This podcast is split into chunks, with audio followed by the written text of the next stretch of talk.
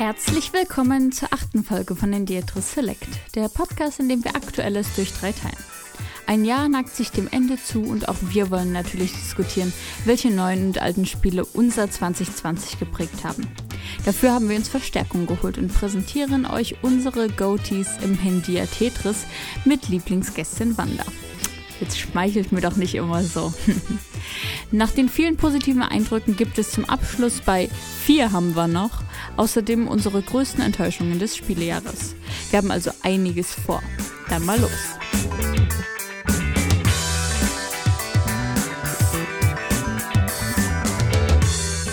Hallo und herzlich willkommen zu Hendiatris Select, der Sendung, in der wir Wissenswertes durch vier teilen heute, denn wir haben ein Hendia Tetris mit Gästin Wanda. Wanda, herzlich willkommen. Hallo, ihr Lieben. Freut mich, dass ich mal wieder dabei bin. Ja, Ebenfalls das freut dabei uns auch. Ist der gute Sepp, der sich ja, schon zu Wort ja, gemeldet ja, hat. Ich bin auch da, genau. Ich habe hier heute, schaut mal, ich habe meinen neuen PlayStation-Pullover an. Sieht aus wie ein Weihnachtsbaum. Uh, uh, ja, das, ist, das ist ja der Witz. Das ist ein Weihnachts-Tetris, äh, jetzt habe ich schon Tetris gesagt. Weihnachts-PlayStation-Pullover. Tetris gibt es ja inzwischen auch auf der PlayStation. Das hat zum Beispiel auch Niklas gespielt. Niklas ist natürlich auch dabei. Hallo Niklas. Hallo, hallo. Ja, richtig. Tatsächlich mein Game of the Year 2018. Tetris Effekt auf der PlayStation im VR-Modus, was ja irgendwie eine ganz gute Überleitung ist. Oder? Absolut, denn heute geht es um unsere Spiele des Jahres. Wow. Jeder von uns hat ein oder sein oder ihr Lieblingsspiel mitgebracht. Das Spiel, das uns am meisten bewegt hat, mitgenommen hat. Und wir haben auch noch ein Spiel jeweils ausgewählt, das nicht 2020 erschienen ist, aber trotzdem, was wir sehr viel gespielt haben oder das uns ebenfalls sehr mitgenommen hat. Und äh, natürlich gibt es auch in dieser Sendung die Auflösung der Abschiedsfolge. Wer hat das beste Abschiedsspiel mitgebracht zur offiziellen Hendiatris-Folge? Das werden wir auswerten. Das neue Thema wird genannt für die kommende Folge. Und was habe ich noch vergessen? Eine Sache habe ich doch bestimmt vergessen. Genau, vier haben wir nämlich dann noch. Und natürlich wird nicht nur das Thema genannt, Michi, sondern tatsächlich auch schon die Spiele, die Spiele revealed. Also, aber dafür müsst ihr dann bis zum Ende dranbleiben. Hm. Erstmal so einleitend wollte ich euch fragen, Game of the Year, das ist ja äh, ein, ein, äh, eine Sache, die gibt es im Spielejournalismus schon seit den ersten Spielejahren. So richtig offiziell wurde das aber erst äh, 2014, als Jeff Keighley quasi die Game Awards ähm, zustande gebracht hat. Da, die Keigleys. Die Keigleys. Ähm, da hat im letzten Jahr zum Beispiel Sekiro gewonnen. Ähm, äh, verfolgt ihr das oder ähm, nehmt ihr das äh, als sehr wichtig wahr? Sind das für euch schon die Oscars, die da vergeben werden? Also ich verfolge das durchaus. Ich finde es auch immer ganz spannend. Habe mir auch direkt nach den Nominierungen wieder angeschaut, was da so für Spiele vorhanden sind. Fand das wieder ein wenig enttäuschend, mhm. wie es mhm. häufiger der Fall ist. Äh, es gibt dann natürlich ein paar Kontroversen, die wir jetzt gar nicht im Großen und Ganzen besprechen müssen. Aber Naughty Dog in diesem Jahr als Studio des Jahres beispielsweise zu nominieren, ist sicherlich, äh, nun ja, sagen wir mal, mutig ähm, sehr fragwürdig bei den Arbeitsverhältnissen, die da herrschen und von denen auch weitreichend berichtet wurde. Aber ähm, wenn ein Spiel rauskommt, was von der breiten Masse dann als sehr, sehr gut aufgenommen wird, ähm, dann ist das in der Spielewelt eben leider sehr, sehr schnell vergessen, ja. Und das ist halt sicherlich bei den Filmen ähm, teilweise nicht groß anders, aber die haben wenigstens vernünftige Gewerkschaften, ja, was man immer nicht vergessen darf. Das ist halt im Spielebereich nicht so.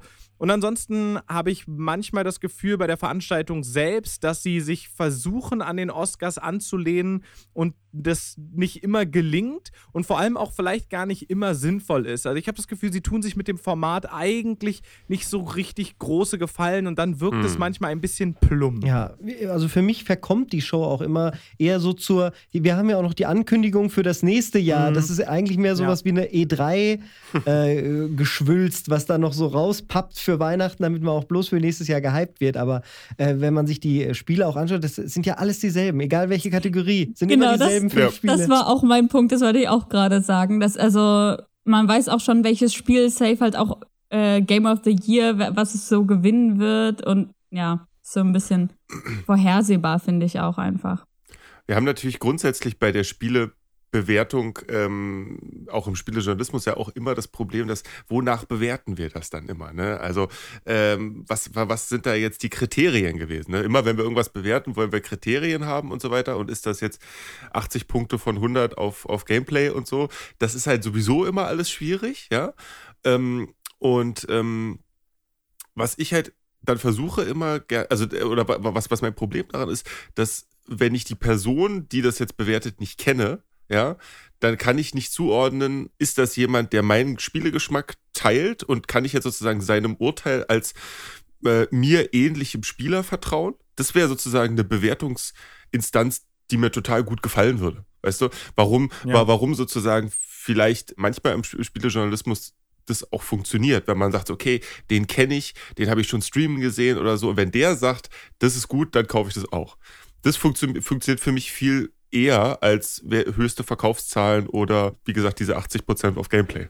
Wobei man da natürlich sagen muss, das Problem haben ja Filme und die Oscars nicht weniger. Ne? Also wenn man da ein bisschen tiefer drin ist, hat man natürlich auch seine Kritikerinnen und Kritiker, denen man besonders vertraut in dem Zusammenhang. Ich glaube, das ist auch in Ordnung. Ich glaube, so ein anderes Problem ist vielleicht ein bisschen, die Vergleichbarkeit ist bei Spielen natürlich irgendwo noch mal ein bisschen schwieriger. Ne? Also Filme, klar, es gibt Filme, die dauern äh, 90 Minuten oder ein bisschen weniger und es gibt auch welche, die dauern drei Stunden, vier Stunden.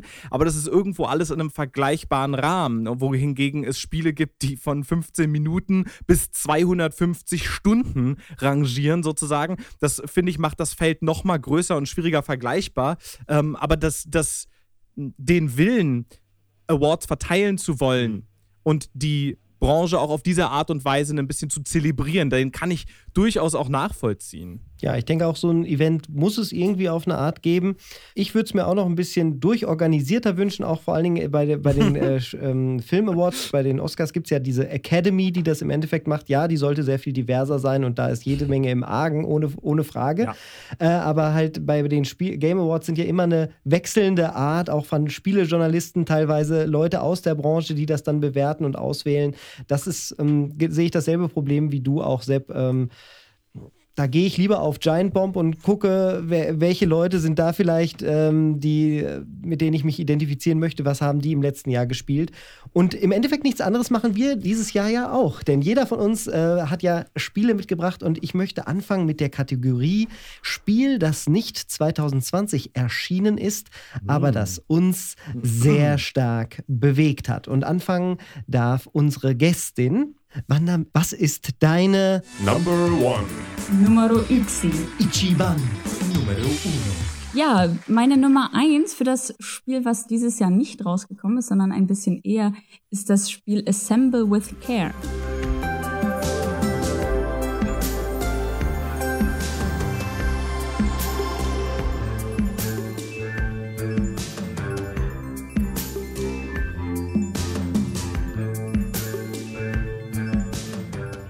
Zwar ist das ein uh. Apple Arcade-Spiel. Ähm, genau.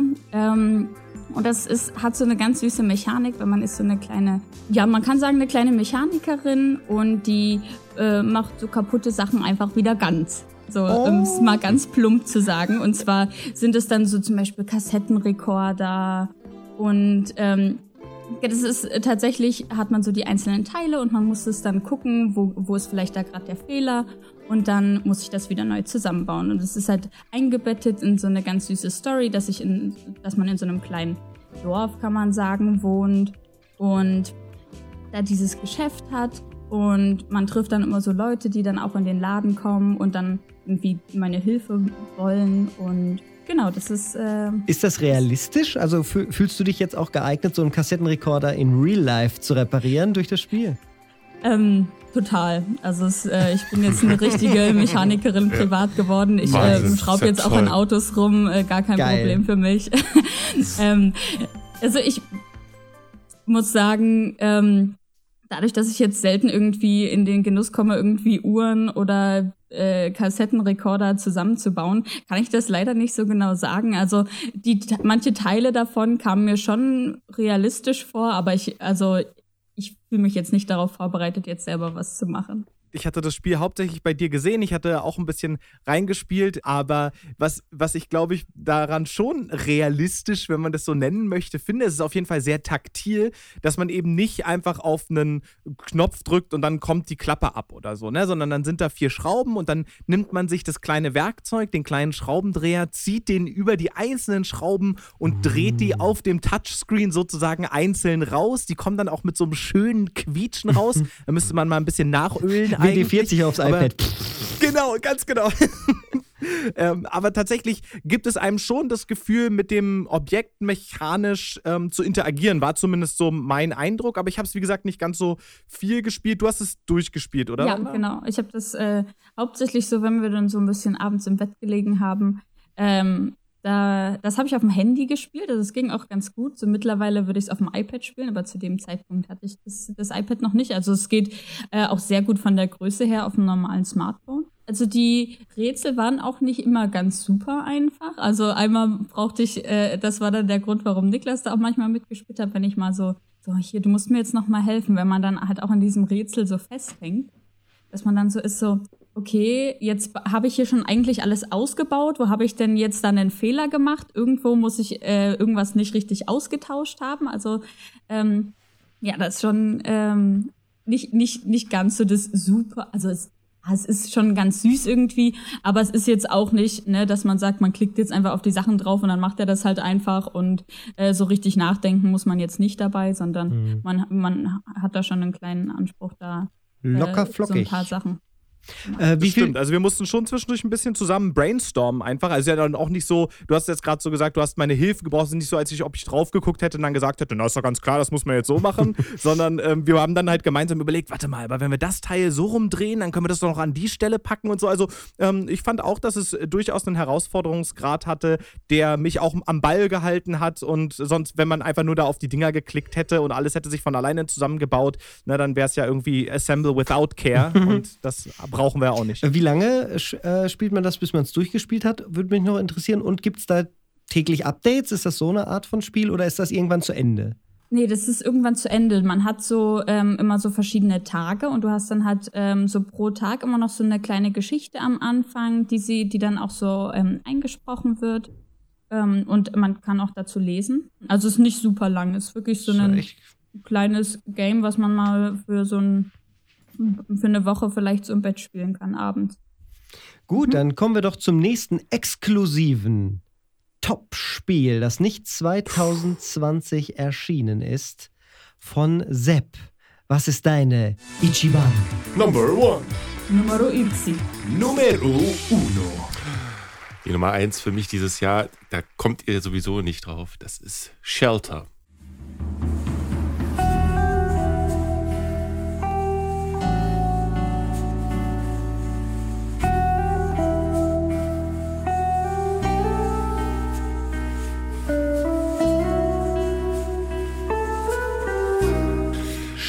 Shelter. Ja, total. Ist ein, Wo hast du dich ist, verkrochen? das ist ein. Ähm, das ist kein hochtrabendes Spiel. Es ist kein, kein Spiel, was ein Feuerwerk abzündet. Es ist ein ganz kleines, leises Spiel. Ja. Ähm, ich habe es äh, auf dem PC gespielt. Ich weiß gar nicht, es gibt es, glaube ich, auch noch für den, für den Mac. Ähm, es ist ein Spiel, in dem man eine Dachsmama spielt. Ähm, ja, genau. genau. Und die Aufgabe ist es, die Dachskinder in Sicherheit zu bringen, Shelter zu finden. Und. Ja. Ach, das ist auch eine Gans, ist auch dabei? wow. Und ähm, dieses. Vielleicht können wir jeder nochmal irgendein Tier machen und dann schneide ich einfach Niklas Kommentar da raus und dann ist es lustig. Kann, Was kann ich denn noch machen? Kann jemand ein Delfin? nee. Aha, eine Taube ist auch dabei. Dieses Spiel ist, schon, ist auch schon relativ alt, ja, aber ich habe es halt erst dieses Jahr gespielt. Es kommt von 2013. Äh, ähm, ah ja ich habe es, glaube ich, auch vor fünf Jahren gekauft, aber wie das halt immer so ist bei äh, der langen äh, Steam-Bibliothek, die so auf einen wartet, äh, gucken einen die Spiele immer mit traurigen Augen an und wollen gespielt werden und irgendwie habe ich es dann dieses Jahr mal geschafft und habe mich sofort schockverliebt in dieses, wie ich finde, auch wunderschöne Spiel. Es sieht ein bisschen aus wie ein Pastellfarben-Patchwork-Buch. So, also es ist ein, ein, ein, ein ganz sofort wiedererkennbarer Artstil, der das Ganze in, von der Realität loslöst und fantasievoll macht und gleichzeitig aber sehr relatable zu den kleinen Charakteren. Und ähm, ich habe dieses Spiel dann ähm, angefangen zu spielen, ja, man läuft dann da als Dachsmama so durch das hohe Gras, ja, und läuft dann da so lang und muss Sachen finden und machen und tun mit seinen Kindern, die laufen einem hinterher. Und dann kam eine Szene, die mich sofort dazu gebracht hat, das Spiel sofort auszumachen. Dann kommt nämlich Oh dann nein. Die Bambi-Szene. ja, genau. Dann laufe ich Nein. mit meinen Dachskindern da lang und dann hört man schon. Ja, Und also gu- guckt man dann so nach oben und sieht dann so einen Greifvogel. Und dann war vor, vor mir schon so hohes Gras. Und bin da sch schnell da reingetappert. Ja, taps, taps, taps. Die Pokémon. laufen ja auch, ja. Und die, und die Dachskinder, die gucken dann immer überall noch und laufen nicht direkt der Mama hinterher. Schrecklich, ja. Und dann ist das passiert, was man nicht möchte. Dann kam der Greifvogel und eins der Babys war weg. Oh nein. Und ich bin so, Schlimmer als Bambi. sofort ausgemacht. So, Vielen Dank ich, fürs Zuhören bei Henriette Select. Ich werde diese Folge an dieser Stelle abbrechen und mich in mein Shelter begeben, um zu, leise Ja. zu weinen. Tut mir leid, unser Host wurde leider von einem Greifvogel angegriffen. ähm, er war Ein nicht, Adler kam durchs Fenster geflogen. er war nicht schnell genug im hohen Gras. Ähm, und dann habe ich tatsächlich wirklich erst mal zwei Tage das nicht gespielt, bis ich dachte, okay, jetzt gucke ich es mir nochmal an, so, ob ich das übers Herz bringe, es weiter zu spielen. Und es ist nicht das letzte Mal, dass einem, dass, dass man dann den lieben Kleinen da Goodbye sagen muss, aber das ist, ähm, ja. Und es ist auch ganz schön schwierig, weil man muss denen nämlich immer so Äpfel geben. Damit die ja bei Kräften sind. Man selber als Mama isst gar nichts, sondern nur die Kinder. Und wenn die nicht genug Essen kriegen, dann bleiben die, dann werden die immer langsamer und bleiben dann Oh irgendwann Gott. liegen, weil sie zu schwach sind. Ganz schlimm. Ich habe so viel geheult bei diesem Spiel, aber es ist trotzdem, und das hat mich vielleicht Das hatte ich mitgenommen, ne? Aber hat es auch Spaß gemacht ich wollte, zwischendurch? wollte gerade sagen, es war, war eine, eine total fantastische Reise in diese schöne Welt. Es war total komplexitätsreduziert. Es ging nur um diese kleine Familie und das Weiterkommen und das Essen und das war, war alles. Und ähm, das hat mich mit Sicherheit einfach auch durch die Geburt meiner Tochter und so nochmal ein bisschen äh, äh, mehr emotional berührt, als es vielleicht sonst der Fall gewesen wäre. Aber das war tatsächlich so mein äh, Wohlfühl und gleichzeitig Trauerspiel des Jahres, was, ich, ähm, was mich wohlig, gemütlich im Herzen macht. Inzwischen gibt es auch schon einen zweiten Teil, den kenne ich noch nicht. Freue mich aber auch schon sehr drauf, wenn ich, Ich würde ihn jetzt kaufen zum Vollpreis, Ja. damit du in sechs, sieben Jahren dann, wenn er für 99 Cent erhältlich ist, dann wieder reinschaust. Das ist eine richtig gute Idee. Das ist eine richtig gute Idee, Michi. Das, das sieht so aus, als ob der zweite Teil dann aber mit einer Lux-Familie Ja, es ist. sieht so aus, ne? Habe ich auch Uh. gesehen. Was ich total süß Ja. finde, weil Dann das eine ja ganz noch anderes. Genau, da muss man nämlich die ganzen Dachsbabys. Na egal. Oh no! Oh. Der zweite Teil geht darum, wie du der Antagonist aus dem ersten wirst. Oh no. Naja, es wird mit Sicherheit schon um, um Jagd gehen. Das wird schon sein. aber aber süß. hoffentlich nicht, hoffentlich nicht die Jagd auf die Dachsbabys. Das wäre fies, ne? Ich habe übrigens, ich habe übrigens verlangt, Shelter 2, Jagd auf die Dachsbabys. ich habe vorhin einfach nicht gecheckt, äh, dass das ja ein Tier ist. Ich dachte die ganze Zeit, warum sagt, warum sagt Sepp denn Duck? Warum sagt er denn nicht Entenkinder?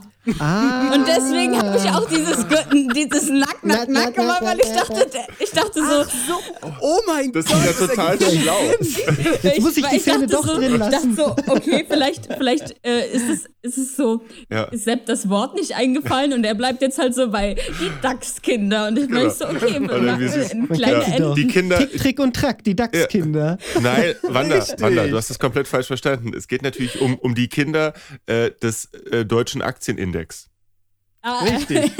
Stimmt, das, das macht ja viel. Die Menschen hat an der dieses Jahr Börse. investieren gelernt. Mhm. Ja. Jetzt haben wir ja schon zwei wunderschöne kleine Titel gehört. Jetzt bin ich gespannt bei Niklas. Da wird ja wohl kaum ein AAA-Titel ganz oben sein. Oder etwa doch. Niklas, was ist deine? Numero Xi. Numero uno. Number one. Ichiban. Meine Nummer eins äh, war mir die, ist mir sehr schwer gefallen, muss ich dazu sagen. Das liegt daran, dass ich dieses Jahr insgesamt, und ich übertreibe nicht, ich bin es durchgegangen, fünf bis sechs Spiele gespielt habe, die es in meine All-Time-Favorites schaffen können. Ähm, ganz großartige Spiele gespielt und dann musste ich es irgendwie eingrenzen. Habe gesagt, gut, ich nehme keine Sachen, die letztes Jahr rausgekommen sind, sondern ich gucke ein bisschen weiter in die Vergangenheit. Damit sind dann Disco Elysium und Pathologic 2 rausgeflogen und so weiter und so fort. Und den weiteren Prozess erspare ich euch, denn ich bin am Ende rausgekommen bei Silent Hill 2. Ui. Aha.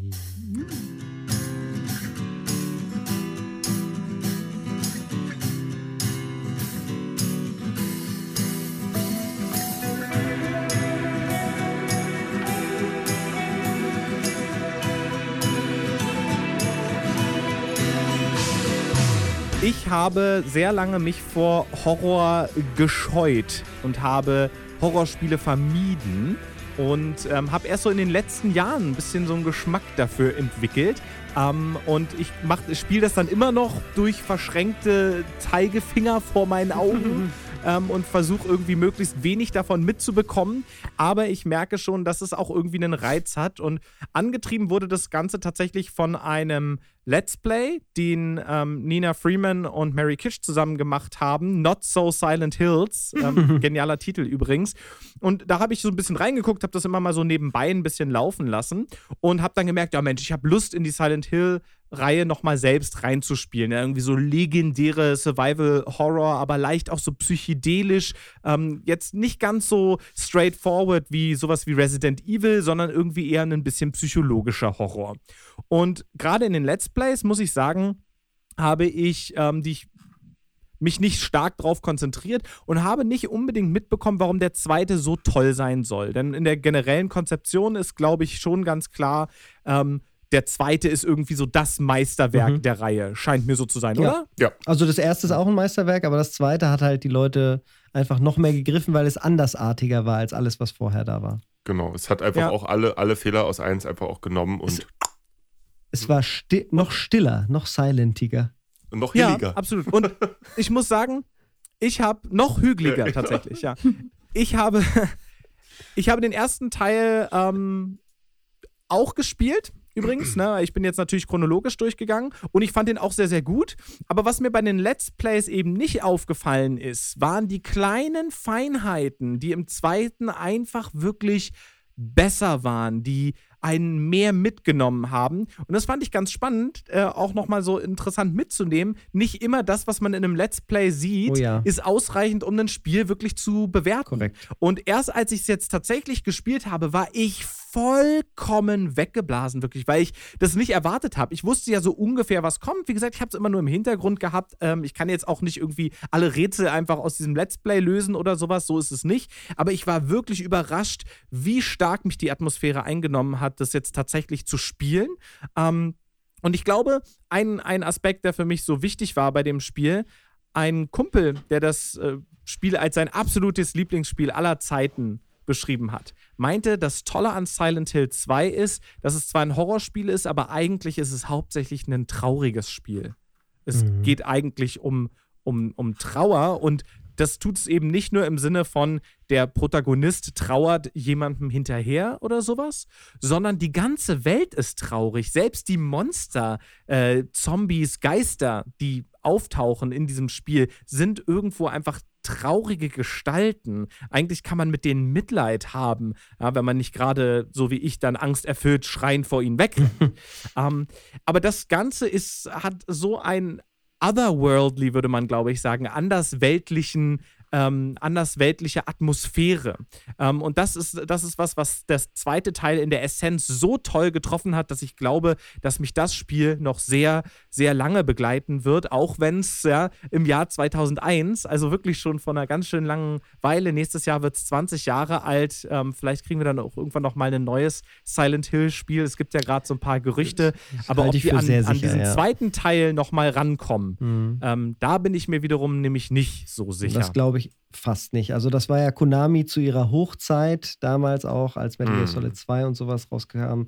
Und äh, Silent Hill 2, da erinnere ich mich auch vor allen Dingen halt an den Soundtrack, der absolut legendär ist, mit Oh. Themen, die einen einfach auch so aus den äh, Schuhen kloppen, selbst wenn man das Spiel nicht spielt. Aber dann die Szenen, wenn er zum Beispiel vor dem Spiegel steht und alles, das sind so Sachen, auch in dem Let's Play, wenn man das guckt, dann denkt man vielleicht so, Oh, ja, mein Gott, die Sequenzen könnten auch halb so lang sein und wären immer noch zu lang.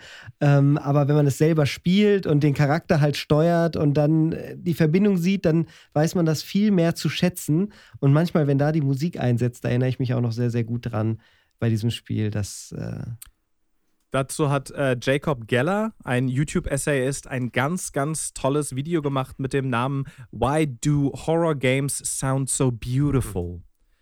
Ähm, und geht da auf ein paar Spieler ein, aber ganz besonders eben auf Silent Hill 2.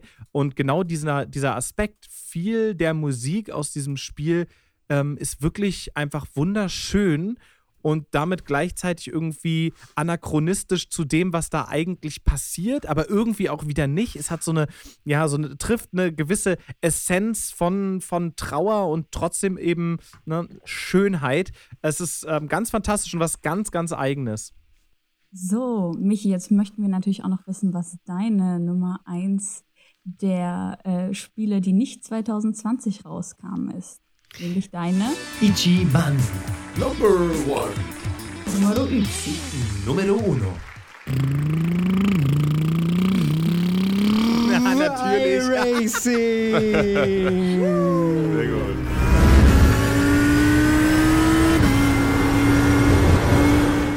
Mit inzwischen über 45 Stunden auf dem Tacho bin ich 2020 durch die Renn über die Rennstrecken dieser Welt gefahren in iRacing, einem Spiel, das mir was mir gar nicht bewusst war, das tatsächlich aus den Überbleibseln von Papyrus entstanden ist. Papyrus, Aha. die 1989 mit äh, Indianapolis 500 quasi das Sim-Racing-Genre erfunden haben, äh, woraufhin sie danach mit NASCAR und IndyCar Racing zu großem Erfolg gekommen sind, dann von Sierra gekauft wurden und äh, dann 2003 ihr letztes Werk mit NASCAR 2003 gemacht haben. Daraus ist iRacing entstanden, nachdem äh, Electronic Arts den Rest da weggekauft hatte.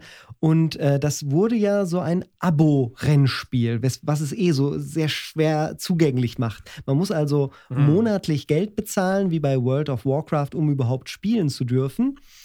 Ähm, und auch dann bekommt man nicht, dann bekommt man so ein paar Strecken und ein paar Autos, mit denen man fahren darf, aber die richtig coolen Sachen, die, wo sie Arbeit reingesteckt haben, die muss man dann trotzdem, obwohl man schon das Abo bezahlt, nochmal bezahlen. Das heißt, ich äh, möchte zum Beispiel in Bathurst in Australien die große Bergstrecke fahren. Das kostet dann nochmal 14,99 Euro. Und dann möchte ich das aber in dem Audi R8 oder so machen. Der kostet dann nochmal 14,99 Euro. Das, sind, Wow. das sind einmalige Käufe. Wenn man seine Lieblingsstrecken dann zusammen hat, dann geht es. Ja, es ist ein Investment. Und es ähm, hört ja da leider auch nicht auf. Es ist so ein Spiel, da fängt man vielleicht noch an mit einem Monitor und einem Lenkrad am Schreibtisch, aber endet dann irgendwie da, wo ich jetzt geendet bin, nämlich mit drei Bildschirmen, also einem Triple-Screen-Setup am PC und einem Racing-Cockpit. Ein Traum, das, den ich mir ja, den ich eigentlich hatte, seit ich 14 war ungefähr, dass ich mal so ein Setup haben wollte. Es gab ja schon früher Röhrenmonitore, die man nebeneinander gestellt hat äh, bei PC-Gaming und Lenkräder, damals noch ohne Force Feedback. Also dieser Gedanke ist so, alt, wie es diese Sim-Racer gibt und dieses Spiel ist einfach großartig. Und es lebt natürlich von der Online-Community und der Ernsthaftigkeit dieser Sache. Die Ja. äh, Sim-Racer sagen selber, das ist gar kein Spiel, das ist eine Simulation ich würde es immer noch als Spiel sehen und ich sehe es auch als Spiel an, aber wenn man jetzt eine, irgendein Spiel als Simulation deklarieren will, ist es sicherlich äh, iRacing.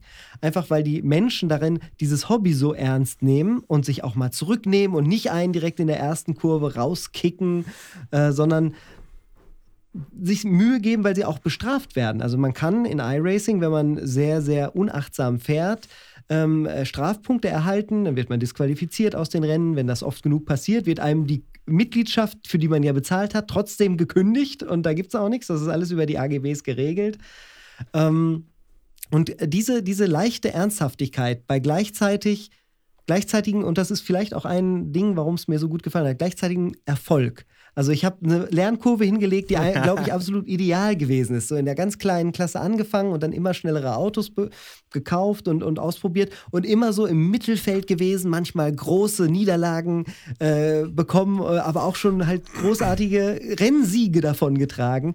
Und das, das trägt mich gerade so durch, ähm, wie so eine echte Rennfahrerkarriere gefühlt. Die richtige Rennfahrerkarriere ist da tatsächlich das entscheidende Stichwort, als nämlich jetzt Anfang dieses Jahres in den ersten Lockdowns aufgrund von Corona Rennen abgesagt wurden, sind ja tatsächlich eigentlich physisch geplante echte Rennen auf echter Straße in iRacing mit den äh, richtigen Fahrern durchgespielt worden mhm. oder durchsimuliert worden, wie man jetzt an der Stelle dann wahrscheinlich besser sagen sollte.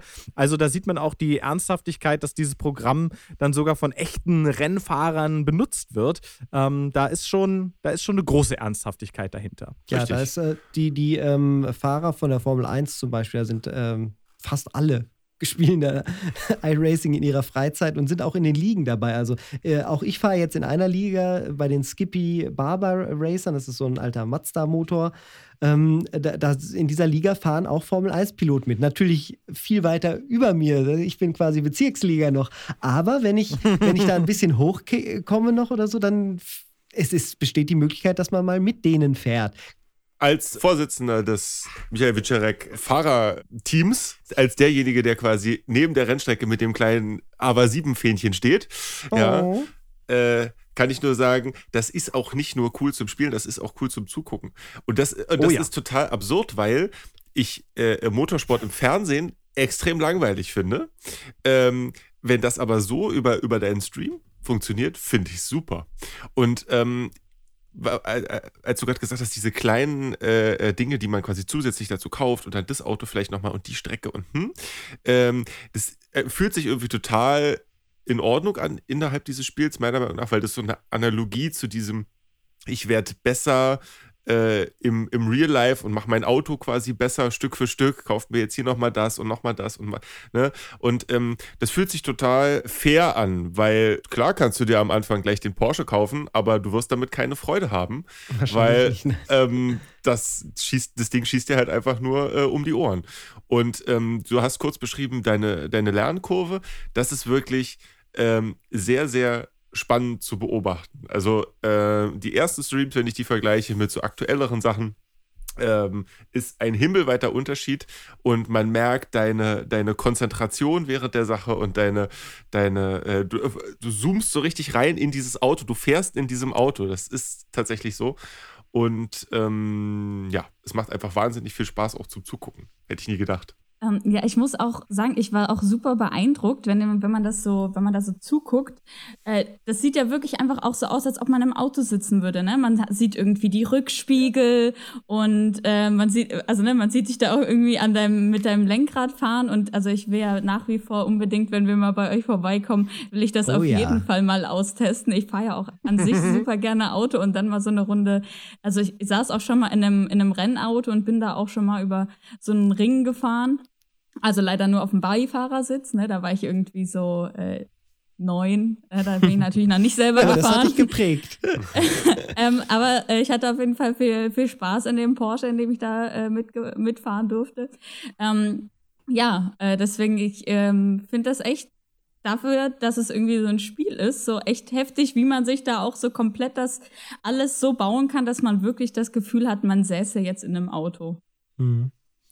Und ich muss sagen, als jemand, der bei deinem ersten Live-Sieg auch dabei war, als du dein, dein, das erste Mal mein Rennen im Stream gewonnen hast, es war auch tatsächlich, was Sepp gerade beschrieben hat, ist jetzt nicht irgendwie eine komische Kuriosität oder so. Der gesamte Stream, ja. der gesamte Chat war volle Möhre dabei. Ja. Ne? Die Leute haben, nachdem du über die Ziellinie geprescht bist, alle, oh mein Gott, ich muss meinen Puls jetzt auch erstmal genau. runterkriegen. Ich habe so viel geschwitzt. Mann, Michi, wie geht's dir? Oh, ich muss erstmal was trinken. Ich also, habe gar keine Fingernägel mehr alle voll dabei. Genau, genau. Ich habe mich auch gefühlt, als, hätte so ich, cool. als hätte ich in meinem Auto irgendwie die ganze Zuschauerschaft noch mitgefahren und wäre viel schwerer gewesen, die letzten Kurven nur so um, die, um, um den Asphalt ge, ge, gezuckelt. Es war sehr, sehr irre. Ich kriege jetzt schon wieder Gänsehaut, wenn ich nur dran denke. Es ist äh, wirklich wahnsinnig cool. Es ist genau das, was ich mir als 14-Jähriger davon erträumt hätte. Mm. Ohne, ohne irgendwas. Und ein besseres Kompliment gibt es, glaube ich, nicht. Richtig, richtig, stimmt.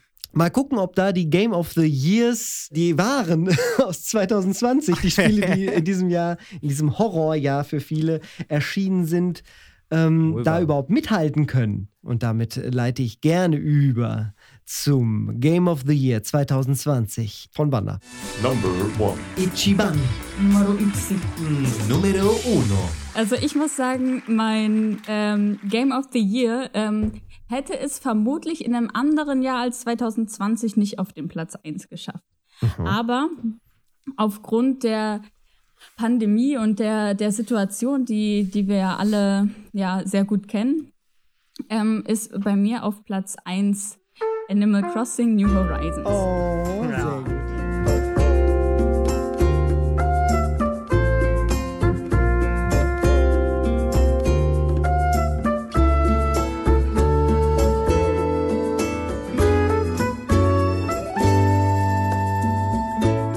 Das Sehr war schön. natürlich für mich das Spiel, was ich äh, absolut am meisten in diesem Jahr gespielt habe. Und ähm, deswegen vermutlich nicht mein bestes Spiel, sondern das Spiel, was auf mich am meisten Eindruck oder was mich am meisten beschäftigt und bewegt hat. Denn ähm, ich habe Animal Crossing halt nicht nur für mich alleine gespielt, sondern für mich war, glaube ich, so das Hauptding irgendwie in dieser Pandemie. Ich meine, das Spiel kam super passend irgendwie ne äh, Mitte Ende März raus, so wo die Pandemie, wo wir dann im nach dem Lockdown, also das war im Lockdown, kam das, glaube ich, raus oder kurz davor, ähm, sodass man tatsächlich eh nur zu Hause gesessen hat. Man, ich hatte Semesterferien, ich hatte also auch nicht so, also keine Uni-Veranstaltungen oder irgendwas. Und ähm, ja, man konnte ja nichts machen, man konnte seine Freunde und Familie nicht sehen.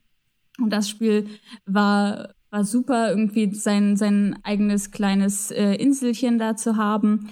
Und ähm, was es für mich dann so besonders gemacht hat, war einfach dann so mit, ne, wie du auch schon meintest, Michi, in deinem Spiel, ähm, die Community einfach. Also mit den Leuten, mit denen ich das gespielt habe. Man hat sich so irgendwie getroffen, hat sich auf den Inseln besucht, hat natürlich so ein bisschen das Gefühl gehabt, man konnte irgendwie beieinander sein, weil man war dann auf der Insel der anderen Person und ähm, dann hat man da gemeinsam Fotos gemacht und hat irgendwie gemeinsam irgendwas erkundet. Und das war einfach super, super cool, dass man da ähm, doch noch mit relativ vielen Leuten zusammengekommen ist. Und das ist so der Grund, warum es sicherlich äh, mein Platz eins in diesem Jahr geworden ist. Und ich meine, ich habe irgendwie, ne, 450 Stunden gespielt. Also ich habe halt auch ultra viel Zeit reingesteckt. Also äh, vor allem in, direkt als es rauskam, habe ich das auch wirklich einfach immer jeden Tag und also es war wie mein wie mein Job ne? Also ich habe dann wirklich äh, äh, als ich dann so nach einem Monat oder so geguckt habe so ah ja eigentlich äh, so viele Stunden wie du gespielt hast war das so dein Job in dem du je, täglich acht Stunden gearbeitet hast ja? Das war war Animal Crossing für mich in dem in dem Monat. Hattest du Ja. vorher schon mal Animal Crossing gespielt oder war das jetzt dein erstes großes Animal Crossing? Das war mein, mein erstes Animal Crossing. Also das heißt, ich war, war auch noch ganz, ganz neu äh, damit. Ich hatte auch keine Ahnung, wie das irgendwie sein würde. Ich muss sagen, das war auch ein bisschen das Problem. Niklas und ich, wir haben es nämlich, ähm, damit wir, es hat ja 60 Euro gekostet, um, äh, um das zu, zu spielen, ne? Und ähm, Niklas und ich haben gesagt, okay, wir wollen das beide spielen, aber eigentlich wollen wir keine 120 Euro ausgeben. Ne? Gibt es nicht irgendwie eine Möglichkeit, dass wir es beide spielen können, aber nur die 60 Euro zahlen und dafür ist trotzdem, wir haben ja, jeder hat äh, so quasi äh, seine eigene Switch. Ähm, ich habe ich hab die große quasi und Niklas die Light. Und dann haben wir das Ganze so gemacht, dass Niklas das gekauft hat und dann hab, hat Niklas das mit meinem Account auf der Switch Lite gespielt und ich dann mit Niklas Account äh, auf meiner Switch. Und ähm, das heißt, die Statistik ist jetzt gar nicht bei mir drin, sondern in Niklas, äh, in, in Niklas Account. Ich muss sagen, da, Ihr da kommt gar nicht, wie irre sie das macht. ja, das, da kommen meine Zwangsneurosen durch, ist ganz heftig. Ähm, und gerade als ich das jetzt dann noch weitergespielt habe, ist halt dann das Problem, du, dann die andere Person muss dann halt wieder mit dem Account der jeweils anderen Person spielen. Und ähm, ja, ich war dann schon irgendwann so, wollen wir da nicht nochmal irgendwie wechseln? Aber das, das ist halt das Problem. 450 Stunden. Ja, das klappt halt nicht so einfach. Ne? Ich dachte so, vielleicht gibt es nicht irgendwie eine Möglichkeit, dass Nee, man sagen kann, äh, ich, ich zahle. Ja, ja, das ist, ist leider ein bisschen schade, aber äh, auf der anderen Seite, ich glaube, das, das gilt noch zu verkraften. Ich habe das Spiel dieses Jahr auch relativ viel gespielt, natürlich auch viel Ich habe zusammen gehört mit Wanda, aber auch 450 anderen Stunden, wenn ich in dein. Konto gucke. Ja, Niklas hat das eigentlich viel mehr gespielt. Richtig. Nein, tatsächlich nicht. Und äh, mir hat es auch sehr gut gefallen, aber gerade auch aus den Gründen, die Wanda genannt hat. Also in dieser, in dieser Zeit, für mich wird, glaube ich, immer präsent bleiben, diese eine Nacht, wo wir zum ersten Mal gesehen haben, es gibt Sternschnuppen und man kann einen, einen Wunsch sprechen, indem man A drückt, wenn eine Sternschnuppe vorbeikommt. Und dann gab es auf meiner Insel an dem Abend Sternschnuppen, also haben wir uns alle bei mir getroffen. Wir waren, waren glaube ich, wirklich vier, fünf, sechs Leute, waren alle im Discord, haben miteinander geredet, uns ausgetauscht, hatten das Gefühl, beieinander zu sein und haben gemeinsam in die Sterne geschaut. Und das war so für mich die exemplarische Animal Crossing-Situation. Und dafür war es halt auch wirklich toll. Im Gegensatz zu Wanda habe ich allerdings auch schon mal andere Animal Crossings gespielt. Jetzt das New Leaf auf dem 3DS beispielsweise. Und eine Sache, die das neue Jahr unterscheidet, ist, dass es nochmal deutlich offener ist. Also du kannst nochmal deine Insel beispielsweise deutlich stärker individualisieren. Und das ist sicherlich für viele auch eine Stärke. Ich habe aber gemerkt, dass es für mich fast ein bisschen zu beliebig dadurch ab einem gewissen Punkt geworden ist. Nachdem dieses Spiel mir alle Werkzeuge gegeben hat, konnte ich die Insel genauso gestalten, wie ich es haben wollte. Und eine Sache, die für mich bei Animal Crossing immer ganz toll war, war mit den Einschränkungen, die mir gegeben wurden, zu arbeiten und eben nicht mit einem komplett leeren weißen Papier. Und deswegen habe ich dann gemerkt, dass ich sozusagen dann so im ganz starken Endgame, also ich habe auch tatsächlich sowas wie um die 200 Stunden ja, in diesem, diesem Du März, hast also den wir da zusammen Terraforming. Das ist ja das Wichtige dabei. Genau, ich habe auch Mhm. Terraforming und das war genau der Punkt, wo ich dann gemerkt habe, also ich habe dann auch noch Sachen geändert und dann habe ich gemerkt, jetzt ist es irgendwie gar nicht mehr meine Insel, weil jetzt habe ich so viel geändert und genau, und irgendwie habe ich gemerkt, da ist bei mir dann ein Disconnect entstanden, wo Wanda dann war, nee, alles klar, jetzt kann ich hier aber mal voll nach meinem Ebenbild die Sachen erstellen, ja. Ähm, da bin ich dann so ein bisschen ausgestiegen sozusagen, nichtsdestoweniger auch für mich ein sehr, sehr wichtiges und großes Spiel dieses Jahr. Eine sehr schöne Insel, die Wanda dann da hat. Ja, bitte? Ähm, wir haben ja jetzt auch eine Switch. Oh. Ähm, Sollte ich das Spiel kaufen oder sehe ich meine Frau dann nicht mehr? Zweites. Doch, Zweiteres. Was doch? doch. Ja? Du, solltest, du solltest es kaufen. Ja, ich glaube auch. Äh, Ich glaube auch. und dann könnt ihr so gemeinsam auf der Switch unterwegs sein. Dann habt, habt ihr auf einer Insel gemeinsam eure zwei Häuschen. Das ist natürlich ein Das schöner ist- Gedanke. Dann ist aber einer der Hauptinselbesitzer und kann dann, muss, der andere muss immer anfragen und anbetteln, sobald er was verändern möchte, wenn ich mich richtig entsinne. Echt? Okay. Na, dann wissen wir aber bei euch auch schon, wie es verteilt Ja. ist. Also ich freue mich dann auf Martha als Richtig, ich Inselbesitzerin. sitze daneben dann und guck zu. Genau. Schön. Du kannst ja die Drecksarbeit machen und ihr immer die ganzen Sachen geben, die ins Museum müssen. Meine, ich bin nur, Hast du heute schon Holz gesammelt? Nein, Entschuldigung, ich mache mich jetzt auf den Weg. Vielleicht abschließend, meine Animal Crossing Story ist, äh, liegt genau auch 20 Jahre zurück. Das war das GameCube Animal Crossing.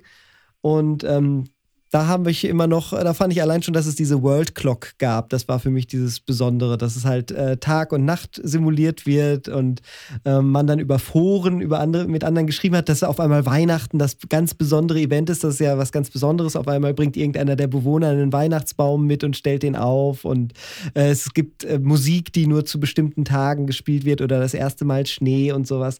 Und dass sowas halt in Spielen drin war, die ja noch kein Internet hatten oder sonstiges. Klar, der GameCube konnte Internet, aber das kam nicht darüber.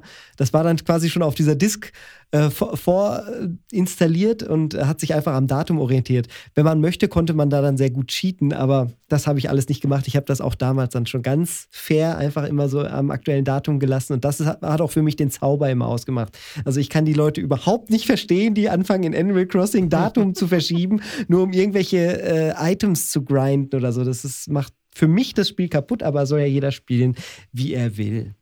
Ja, da muss ich sagen, das habe ich auch tatsächlich äh, nicht gemacht, dass ich irgendwie dieses Time-Traveling, was ja auch wirklich viele gemacht haben, hatte ich auch das Gefühl, das würde mir dann auch ein bisschen da noch was wegnehmen, wenn ich äh, da irgendwie die, die Zeit verändere. Und ich meine, jetzt bin ich so ein bisschen, okay, ich habe jetzt halt vor lange nicht gespielt, weil so, ne, es verfliegt ja dann auch so irgendwann ein bisschen, dass man da auch die, die, die Lust und dass da so ein bisschen irgendwann die Motivation auch schwindet. Ähm, so dass ich mal gucke, wenn ich jetzt so ein paar Weihnachtssachen oder so machen möchte, vielleicht äh, spule ich dann doch noch mal kurz ein bisschen die Zeit zurück, aber das, äh, aber ansonsten, Cheaterin. ja, aber ansonsten die, die Leute, die irgendwie, ich, ich weiß nicht, mir wäre das irgendwie auch viel zu anstrengend. Also ich habe das mal, ich habe das mal probiert, auch bei, bei Niklas Switch, weil ich war so, ich mache das nicht bei mir. Also, wo Niklas dann nicht mehr gespielt hat, war, war ich so, ich teste das mal aus. Das ist ja auch so voll anstrengend, weil man muss das ja auch immer wieder, dann muss man wieder rausgehen, dann muss man wieder neu speichern, dann muss man das Datum umstellen, dann wieder neu rein. Ja. Nee, da dachte ich mir das, also Nee, danke, Mehr Arbeit, das, als einfach in der schönen Natur dort rumzustehen und was zu machen. Ja, wirklich. Das erinnert mich sehr an, an Pokémon, ja, als man dann, wenn man das ganz professionell ja. spielen möchte und die Pokémon mit perfekten Werten haben möchte, war es genau so eine Nummer mit Zeit umstellen, dann genau zur richtigen Nochmal in den Raid wieder rein und, so. und nochmal genau ja, zu der ja, Uhrzeit. das haben sogar genau. Freddy und ich so ein bisschen gemacht. Wie auch immer. Sepp, deine Ichiban. Number one. Numero uno. Numero Xi. Und das Spiel, was für mich in diesem Jahr wirklich ähm, weltverändernd war, kam, oh, wow. kam am 30. Januar raus. Und ah, auch ja. dieses Datum war kein Zufall. Denn mhm. ähm, die äh, beiden jungen Herren, die tatsächlich äh, offensichtlich unseren Podcast hören oder zumindest äh, von seiner Existenz wissen, ähm, von dem Entwicklerstudio Paint Bucket Games, haben das Spiel Through the Darkest of Times ausgebracht. Als Adolf Hitler 1933 zum Kanzler ernannt wurde, jubelten die Massen. Aber wir nicht. Aufmerksame und treue Zuhörerinnen und Zuhörer unseres Podcasts wissen, dieses Spiel haben wir in einer Spezialfolge schon mal gemeinsam besprochen. Und ähm, dieses Spiel begleitet mich jetzt seit, wann wart ihr wieder zurück, Niklas? Wir waren, äh, also Moritz und ich haben letztes Jahr, ja. also 2019, äh, im August auf der Gamescom genau. dieses Spiel in der Demo angespielt. Und nachdem ihr das angespielt habt. Da war Jörg Friedrich übrigens auch da. Genau, Jörg Friedrich, das sollte man noch sagen, genau, Jörg Friedrich und Sebastian Schulz. Ähm, das sollte man vielleicht noch kurz sagen. Die, ihr, ihr habt mir ich glaube, noch von vor Ort äh, eine Nachricht geschickt. Äh, so, Wahnsinn, wir haben hier gerade ein Spiel gesehen, das ist der Hammer. Äh, das müssen wir auf jeden Fall irgendwie gemeinsam spielen. Und äh, habt mir dann auch eine, eine Postkarte mitgebracht dann von diesem Spiel, die hängt auch hier bei mir, ähm, äh, auf der groß dann Hitler ist Krieg äh, quasi mit, mit, äh, ähm, na, mit roter Farbe an die Wand gemalt steht. Und äh, Paint Bucket. Genau, Paint Bucket, ne? Das ist halt die Idee. Und äh, für diejenigen, die jetzt, jetzt aus dem Kopf nichts mit dem Spiel anfangen können, es ist ein Spiel, in dem es um ähm, den Widerstand im Nationalsozialismus geht. Und in diesem Spiel versucht man ja ähm, den Aufbau einer ähm, Widerstandsgruppe im Nationalsozialismus nachzuempfinden und ähm, die Schwierigkeiten, die das mit sich bringt, die Gefahren, die das mit sich bringt. Und es funktioniert als, als ähm, na, wie könnte man es gut beschreiben, als Strategiespiel mit einer Übersichtskarte und gleichzeitig mhm. als ähm, hm, ja, na, narratives Storytelling, Entscheidungsspiel, vielleicht so ein bisschen, ja.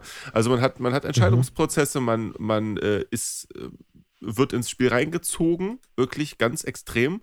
Ähm, Entscheidungen, die man trifft, haben drastische Konsequenzen innerhalb des Spiels. Äh, wenn wir also entscheiden, wir machen folgenden Anschlag zum Beispiel, um die Nazis in ihrem Vorgehen aufzuhalten, zu behindern, wie auch immer, ähm, dann kann das bedeuten, dass es das dann war mit unserer äh, Widerstandsgruppe und dass wir alle ins Gefängnis kommen. Oder, oder, oder. Und ähm, diese Art und Weise, mit diesem schwierigen Thema umzugehen, äh, hat mich extrem beeindruckt in seiner Darstellungsweise, in seiner Klarheit, in seiner ähm, aber auch tiefen ähm, Recherche, in seiner historischen, ähm, ja, historischen Richtigkeit. Ähm, einmal als Spieler hat mich das wahnsinnig beeindruckt, als Podcaster, weil wir das ja gemeinsam besprochen haben ähm, und da auch tief reingegangen sind, uns lange darüber unterhalten haben und klar wurde, wie toll und substanziell dieses Spiel ist und auch aus beruflicher Perspektive, weil ich das Spiel halt mhm. einfach mit meinem Leistungskurs spiele. So. Und das sind einfach tolle Dinge, die für mich in diesem Jahr so zusammengekommen sind. Das ist jetzt nicht der Blockbuster, keine Frage. Aber es ist für mich ein total wichtiges Spiel gewesen dieses Jahr für meine verschiedenen Bereiche meines Lebens. Privat, Podcast mhm. und Beruf. Ähm, da hat sozusagen in all drei Feldern für mich wahnsinnig viel bewegt. Es gibt Kritik an diesem Spiel, selbstverständlich. Ähm, ich merke das zum Beispiel bei, bei meinen Schülerinnen und Schülern die dann ganz schnell einen Eindruck davon kriegen, und Niklas, du hast es, glaube ich, auch aus, aus deinen Streams äh, bestätigen können, es entsteht für die ganz stark das, äh, der, der Eindruck, und das hat doch total viel Widerstand gegeben, ja, äh, mhm. Das, das ist natürlich eine Schwierigkeit, die man, aber dafür spielt man es ja auch nicht im luftleeren Raum in unserem Kontext, sondern äh, äh, kann da natürlich dann noch, äh, dann noch das dazu füttern, sozusagen. Also, mh, hm, nee, so ist es nicht. Ähm, das, sind, das sind wichtige Dinge, aber für mich ist es, ähm, checkt es genau die Boxen, die in meinem Leben wichtig sind und besonders in diesem Jahr wichtig waren. Und gerade in diesem Jahr, in dem wir sehr starken Hass wieder in der Gesellschaft äh, äh, sehen. Sehr, sehr viel, ähm, sehr viel Missgunst, sehr viel äh, Un Unvertrauen, sehr viel Antisemitismus auch vor allem.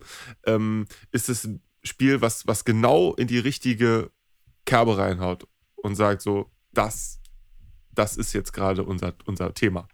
Und ähm, ich kann, gar, kann das gar nicht genug loben, weil mich das so sehr äh, äh, fasziniert, berührt und ähm, ja, motiviert hat. Mhm. Ich kann das sehr gut nachvollziehen. Ähm, so ein Spiel, also spielerisch ist da vielleicht nicht alles äh, perfekt, ne, wie du schon gesagt hast. Allerdings ist es ja toll, wie solche Spiele dann einfach das Interesse auch wecken können oder einfach mal äh, jemanden in ein Thema reinziehen können, wenn man sich dann von darauf, darüber hinaus informieren möchte, geht man von da halt wieder weiter. Ähm, bei mir ist ja Civilization immer so ein Spiel. Das ist ja auch total weit weg von der Realität. Oder Colonization, wenn man einfach mal ja. die Besiedlung Amerikas oder sowas nachmachen will. Aber man ist ja, man kennt dann zumindest die Namen der Gründerväter und solche Sachen, die da halt alle im Spiel vorkommen. Man ist, steckt viel mehr drin und hat spielerisch dann ähm, Dinge quasi gelernt oder, oder zumindest schon mal in den Kopf gekriegt und kann sie dann sortieren im Nachhinein, im Nachgang. Mhm. Äh, und ich weiß auch immer noch, als ich mich mal mit Hiroshima und allem äh, befasst habe, wollte ich, das klingt total irre, aber ich finde, dafür sind Spiele halt einfach großartig, wollte ich mal eine Atombombe werfen. Also habe ich in Civilization mhm. diesen äh, diesen Tech-Tree so gebaut, dass ich so schnellstmöglich diese, diese Atombombe entwickle und halt wirklich auf meinen größten Feind werfe. Und diese, dieses, diese Wucht, das ist natürlich alles überhaupt nicht real in irgendeiner Form. Aber selbst ich habe da eine Wucht gespürt, das fühlt sich falsch an, das ist krass, das hat das ganze Spiel kaputt gemacht, hat gar keinen Spaß gemacht. Also ich hatte nie so wenig Spaß bei Civilization wie in diesem einen Spiel, wo ich diese Atombombe geworfen habe. Und ähm, das, das, das finde ich immer so extrem faszinierend, wenn Realität und und Spiel auf so eine Art irgendwo fusionieren können äh, in so einer lehrreichen äh, Form. Ich fand es sowohl als Strategiespiel als auch als historisches Lernelement sehr, sehr erfolgreich. Es bekommt diesen Spagat besser hin als fast alle anderen Spiele, die ich in dieser Richtung bisher jemals gespielt habe. Der Strategieteil von Through the Darkest of Times ist durchaus gut ja. und es ist durchaus nicht einfach. Ja? Also man klickt sich dann da nicht einfach durch und verteilt mal hier und da ein, zwei Ressourcen und dann geht es ansonsten darum, das Geschichtsbuch zu lesen. Überhaupt nicht. Also Wanda und ich haben das Spiel auch zusammengespielt ähm, und da habe ich dann häufig am Fernseher gestanden und Wanda hat gespielt am Bildschirm und dann haben wir gemeinsam richtig diese Karte aufgemacht und gemeinsam einen Schlachtplan entwickelt und dann wirklich auch uns gestritten und diskutiert und irgendwie diese Erfahrung von ähm, gemeinsam zu überlegen, wie kann jetzt Widerstand passieren, war irgendwie sehr, sehr prägnant und ähm, echt, echt toll. Und das äh, gleichzeitig ist eben die historische Reflexion, die das Spiel ermöglicht, eine ganz andere, als wie bei so Spielen wie Colonization. Ne? Du hast gerade gesagt, die Besiedlung mhm. Amerikas, da, ähm, ne? du hast es ja auch selbst schon so ein mhm. bisschen in, in äh, Klammern gestellt. Ne? Da stellen sich mir natürlich sofort die Nackenhaare auf, ne? weil das immer so ein bisschen unterschlägt, dass es A, da schon andere Menschen gab und B, auch was für ein unfassbar gewaltvoller und ungerechter Prozess das war ja. und, und wie diese Wurzeln dessen bis heute auch unsere und vor allem natürlich die US-amerikanische Gesellschaft in dem Fall ähm, beeinflussen. Also genau diese Fragen stehen halt bei Through the Darkest of Times nochmal im Vordergrund, aber eben aus meiner Sicht trotzdem auf eine Art und Weise, die das Strategiespiel gut zulässt. Und deswegen kann ich dir nur beipflichten, Sepp. Ganz tolles Spiel. Ja, kann da, kann da auch nur zustimmen. Ich finde auch einfach, dass es mal eine gute Erfahrung ist, sich anderweitig mit diesem Thema zu beschäftigen. Ne? Mhm. Es ist eben kein Buch, es ist kein Film, sondern es ist halt ähm, ja schon eher was, was nicht, nicht ganz häufiges, so im, was man jetzt so, wenn man sich mit Geschichte auseinandersetzt, was man so auch in Erwägung zieht. Ne? Man, wenn man jetzt denkt, so, ah, ich mache jetzt irgendwas zu einem Thema, dann kommt mir das natürlich nicht direkt in den Sinn, dass ich gucke, gibt es denn eigentlich ein Videogame dazu? Ähm, und ich habe das hm. auch schon vielen meiner Freundinnen und Freunden äh, empfohlen, weil na, ich studiere ja auch Geschichte. Also das heißt, da war das natürlich für mich auch gut präsent und wir haben tatsächlich auch in meinem Didaktik-Seminar auch darüber gesprochen, über das Spiel. Wir haben in so einer Breakout-Session haben wir darüber gesprochen gehabt und ähm, habe ich mit ein paar Leuten, also mit ein paar anderen Studis darüber gesprochen und da meinten die, die waren nämlich im Kurs vorher bei der gleichen ähm, Dozentin gewesen, weil es war bei uns eine Aufteilung, es gab so einen Einführungskurs und dann gab es halt den erweiterten Kurs quasi. Mhm. Und da mhm. meinten die, ja, ja, die hatte dann auch äh, in dem Einführungskurs schon davon erzählt. Da war das Spiel halt zu dem Zeitpunkt nur noch nicht raus. Ähm, Ach, und hatte ja, krass, okay. hat dann erzählt, ähm, ja, das kommt dann im, im, Januar raus und dann hatten wir das einmal angesprochen, weil ähm, unser Didaktikkurs war halt irgendwie ähm, so Thema natürlich irgendwie Neuzeit und zwar so äh, ab NS-Zeit bis so ähm, dann äh, Teilung Deutschlands, ähm, Kalter Krieg und so weiter. Kommen wir zum nächsten Game of the Year 2020 von Niklas. Was ist deine? Numero Itzi. Numero uno. Number one. Ichiban. Äh, meine Nummer eins ist äh, ein Spiel mit dem Namen Umurani Generation. Ui.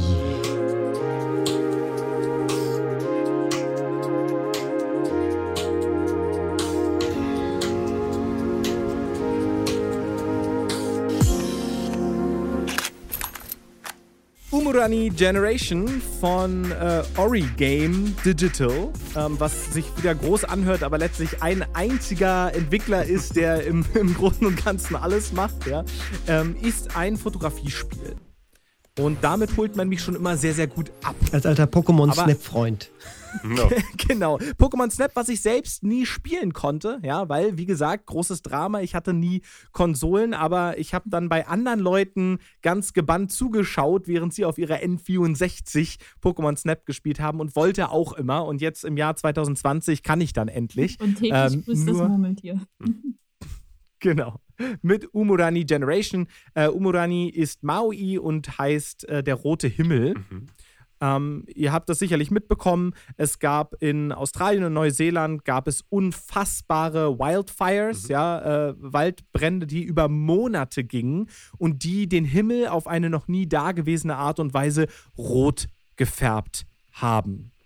Und das ist der zentrale Kern, der zentrale Gedanke in diesem Spiel, um, bei dem es um Fotografie geht, aber auch um nicht abwendbare Katastrophen. Ja, ähm, und dafür werden hier Analogien und Metaphern verwendet. Ähm, ich will gar nicht jetzt groß drauf eingehen, aber Tatsache ist, dass es um die Generation geht, die die Welt gerade untergehen sieht. Mhm. Also es hat durchaus einen sehr, sehr düsteren Beigeschmack, aber gleichzeitig auch durchaus einen hoffnungsvollen, denn es geht auch darum, wie können wir denn gemeinsam in dieser untergehenden Welt noch Sinn finden? Und die Antwort von Umurani Generation ist über uns, über unsere Freundinnen und Freunde und über die Kunst. Die Kunst, die wir hinterlassen und vielleicht kann die überhaupt niemand mehr sehen, ja, nachdem dieser Planet in einen roten Feuerball irgendwann aufgegangen sein wird. Ähm, vielleicht ist das so, aber es ist trotzdem für uns noch bedeutsam. Und das hat mir gerade in diesem Katastrophenjahr 2020 wirklich, wirklich viel gegeben. Ähm, das Spiel hat im November eine DLC noch bekommen, die Makro-DLC, die ich extrem empfehlen würde, wirklich dazu zu holen, Beides gemeinsam, das Hauptspiel und die DLC, geben ein sehr, sehr rundes Paket und es gibt so ein paar nette, schöne Sachen. Man bewegt sich nämlich ähm, in, in, allererster Linie in der ersten Person, First-Person, Ego-Perspektive durch die Welt und fotografiert Dinge. Man hat Aufträge. Jedes Level besteht aus bestimmten Aufträgen. Da muss man zum Beispiel ähm, auf ein, in ein einziges Bild zweimal den Graffiti-Schriftzug äh, All, All Cops are Bastards ähm, finden, beispielsweise. Ja? Oder You Destroyed the World oder sowas. Aber dann auch mal an einer anderen Stelle ähm, zwei Cocktail-Oliven oder sowas. Ja, also es ist, es variiert ganz stark und es geht auch in einem Spiel darum, Kontraste aufzuzeigen. Und da ist es für mich immer am stärksten gewesen, wenn ich in Bereichen unterwegs war, in der ja die Bourgeoisie gefeiert hat, ja, und den Weltuntergang mhm. irgendwie ähm, ausgesperrt hat, mit, mit viel Geld sich vergnügt. Mhm. Und sobald man aus diesem Kerngebiet rausgeht, ähm, und das ist auch in den meisten Leveln genau so strukturiert, dass eben genau das möglich ist, man wirklich das extreme Leid, ähm, sieht. Man sieht verwunderte Soldaten und Soldatinnen, verletzte Kinder, Leute, die ihre Organe verkaufen und so weiter und so fort. Also es wird dann sehr, sehr düster. Allerdings alles in so einer PS1-Ära anheimlichen äh, Polygongrafik. Mhm. Ja, also es ist jetzt nicht fotorealistisch oder so, sondern hochstilisiert. Aber auch das funktioniert wunderbar. Und eine Sache, die ich, glaube ich, noch nie gemacht habe, es geht in dem Spiel darum, Fotos zu machen und man kann die alle extern speichern. Das heißt, wenn ich meine Session beende, zeigt mir das Spiel alle Fotos an, die ich an dem Tag gemacht habe. Ja. Und das passiert mir sonst nie, dass ich wirklich das Bedürfnis hatte, mir die nochmal anzugucken. Und vielleicht erinnerst du dich, Sepp, als das Spiel rauskam, ich glaube im März oder so, habe ich dann tatsächlich auch manchmal die Fotos, die mich dann am meisten berührt haben und die, wo ich das Gefühl hatte, die sind mir am besten gelungen, habe ich bei uns im Discord gepostet, ja. weil ich die einfach mit euch teilen wollte. Äh, dieses Spiel ist in dem Sinne aus dem Spiel rausgelaufen und ist in mein echtes Leben reinge, reingelaufen. Mhm. Ja? Und ich glaube, deswegen funktioniert das auch so gut, weil man in dieser Fotografie so extrem frei mhm. ist in dem Spiel. Ja, man kann prinzipiell von allem Fotos machen und ähm, das führt dazu, dass ich wirklich so eine Verbindung habe zu diesem Produkt, diesem künstlerischen Produkt Foto, was da entstanden ist. Ich finde, dass Fotografie in Spielen ein viel zu wenig genutztes, tolles Stilmittel ist. Ne? Also klar, gibt es jetzt irgendwie auf der Switch den extra Knopf für den Screenshot, aber das ist ja nicht gemeint aktiv wirklich dafür, sich dafür zu entscheiden, eine, ein bestimmtes Objekt äh, einzufangen und damit irgendwie in, in Zeitlosigkeit zu bannen, ja, ähm, finde ich ein viel zu wenig genutztes äh, äh, genutzten methodischen Kniff, ja, äh, und wenn du sagst, es wabert sozusagen sogar raus für dich aus der Welt und, und nimmt deine Ergebnisse, weil das ist ja tatsächlich einfach auch ein Ergebnis, was du aus diesem Spiel hast, äh, so sehr mit. Wenn ich nicht wüsste, dass du es tatsächlich machen würdest, wenn ich dich darum bitte, würde ich sagen, mach doch mal eine PowerPoint-Präsentation mit den schönsten Bildern und erzähl die Story einfach nur mit den Bildern nach. Ja. ja. Wäre kein genau, Problem. Wäre kein Problem. Genauso mit den Bildern, die ich habe, ja. machen. Ja, ich finde immer wieder lustig, ich möchte Umurani Generation natürlich eigentlich als First-Person-Shooter beschreiben, weil genau das ist es ja. Mhm. Ne? To shoot a photo, ja. photo photograph äh, funktioniert genauso und eigentlich ist es das, aber wenn ich das sage, dann denken natürlich alle bum bum an die Pistole und dieses mhm. hier, aber eben nicht. Ähm, zwei Sachen. Hm, einmal äh, die Frage an dich, Niklas. Äh, gibt es denn sowas wie ein Fail State? Kann man da in dem Spiel in einem Level dann auch nicht schaffen oder kann man auffliegen oder äh, wie ist das da vom Paparazzi-mäßigen? Bei Pokémon Snap kann man halt nur gute oder schlechte Fotos schießen, aber man kommt halt immer irgendwie vorwärts, äh, solange man das Minimum erfüllt. Genau. Es gibt verschieden, es gibt keinen richtigen Fail-State. Du kannst dich letztendlich auch unendlich lange in dem Level aufhalten, aber es gibt verschiedene Raten von Erfolg. Mhm. Ähm, es gibt nämlich ein paar Sachen, die du zwingend fotografieren musst und es gibt sozusagen so ein paar Bonusaufgaben. Und du musst alle gemeinsam in unter zehn Minuten schaffen, um sozusagen die perfekte ähm, die perfekte Lösung des Levels zu schaffen und dann wirst du belohnt mit zusätzlicher Ausrüstung, die du einsetzen kannst, um deine Fotos nochmal anders zu bearbeiten. Denn du kannst tatsächlich ganz, ganz stark mit deinen Fotos arbeiten. Also sei es mit Kontrast, sei es mit Sättigung, das sind jetzt eher so Standardsachen. Aber du kannst auch am ISO rumspielen. Mhm. Also Sachen, die in, auch in Fotografiespielen nicht unbedingt vorkommen. Es geht also nicht nur darum, einmal Klick zu machen, sondern sich auch mit der Farbkomposition des Bildes auseinanderzusetzen, was wahrscheinlich auch mit der Grund ist, warum das bei mir dann so stark hängen geblieben ist und und eben auch ich tatsächlich das Gefühl hatte, ich habe hier richtig einen Anteil von mir selbst in diesem Mhm. Foto. Jemand anders hätte diese Szene ganz anders fotografiert und äh, das fand ich schon bemerkenswert. Aber nein, du warst letztendlich nicht gezwungen, in den zehn Minuten tatsächlich alles zu schaffen. Habe ich auch fast nie geschafft tatsächlich und es war völlig in Ordnung. Ja, so. Mhm. Äh, die zweite Frage oder nur eine Sache, die ich ähm, feststellen wollte. Ich finde, denke schon, es gab nie eine bessere Zeit für Screenshot-Fetischisten und auch Fotografen in Videospielen. Ich glaube, der Modus, äh, Fotomodus, sei es jetzt in Rennspielen mit Gran Turismo und sonst was oder auch in, in jetzt in Demon's Souls gibt es einen Fotomodus, der findet schon Einzug in eigentlich viele, viele Mainstream-Spiele, weil das äh, so ein wichtiges, tolles Element ist. Auch bei Animal Crossing macht man ja jede Menge Sachen und stellt die Sachen so zurecht. Und wenn es dann, ob es nur die Screenshot-Funktion ist oder halt wirklich ein Fotoelement im Spiel, ist im Endeffekt dann ja gar nicht so wichtig. Das wollte ich nur kurz dazu ähm, gesagt haben. Mich erinnert dieses ähm, Spiel sehr stark an Afrika, denn das ist auch was, das war so ein Sony-Werbespiel quasi für die äh, PlayStation 3. In Afrika ist man in die ähm, afrikanische Savanne gezogen als Fotojournalist und musste da von wilden Tieren am Tagesverlauf Fotos schießen. Und da war es dann, man hatte nur Sony-Kameras natürlich und konnte die dann einstellen und hat dann äh, bei so einer ganz billigen äh, APS-C-Kamera angefangen und sich dann zum Vollformat und dann später neue Objektive gekauft, war also auch so ein bisschen Fotografie-Porn sozusagen dabei. Und da musste man auch ISO und Blende und alles einstellen. Ähm, von daher kann ich das äh, cool nach, gut nachvollziehen, was du daran so cool findest. Und das ist insofern, weil du es gerade gesagt hast, ähm, sehr ähnlich. Auch in Umurani Generation bekommst du ähm, neue Objektive, wenn du ein Level geschafft hast. Und dann hast du zum Beispiel ein Teleobjektiv und kannst dann ganz andere Fotos machen. Also, das ist da auf jeden Fall auch ein Faktor. Ähm, ja, auch mich, was du gerade meintest, ich habe auch direkt noch daran denken müssen, in Zelda zum Beispiel, in Breath of the Wild, gibt es auch diese Fotofunktion. Und das äh, hat dann Hm. nochmal einen anderen äh, Hintergrund, zum Beispiel jetzt als bei Animal Crossing. Da ist es ja wirklich eigentlich nur um ein schönes äh, Erinnerungsfoto äh, für deine Freundinnen und Freunden, Freunde festzuhalten. Und äh, in Breath of the Wild kann man damit auch noch mal eine ganze Library an, dass du alle Tiere, alle irgendwie Monster und hast du dich gesehen fotografieren. Aber ich habe zum Beispiel auch häufiger einfach so die schönen Sonnenunter- oder Aufgänge fotografiert. Das war Mm. natürlich auch äh, super nice. Aber ich habe ansonsten, Niklas, ich habe das Spiel ja bei dir auch, äh, ne, ich sehe das ja manchmal, ne, wenn ich äh, so ins Wohnzimmer reinlaufe und da spielt jetzt gerade der kleine Niki äh, sein Spiel und ich war immer so total verwirrt. Ich dachte, was macht der denn da? Was hat der denn hier für irgendwie, ne? Dann kommt da, ist da diese große Ansicht, wo du, äh, wo du dann das halt immer einstellen kannst mit irgendwelchen, äh, was, was du da für irgendwelche Filter für das Bild haben willst. Ich dachte, was ist das denn für ein Spiel? ähm, und hatte, hatte bis, bis gestern gar nicht ähm, mitbekommen, dass das tatsächlich, weil du es ja gestern noch, noch einmal gespielt hast, ähm, dass das äh, Umurangi Generations äh, ist. Ähm, aber klingt auf jeden Fall sehr, sehr spannend. Ja, ich wollte nur sagen, dass eine Sache, die ich an dem Spiel sehr hervorhebenswert und sehr stark fand, ist die Story.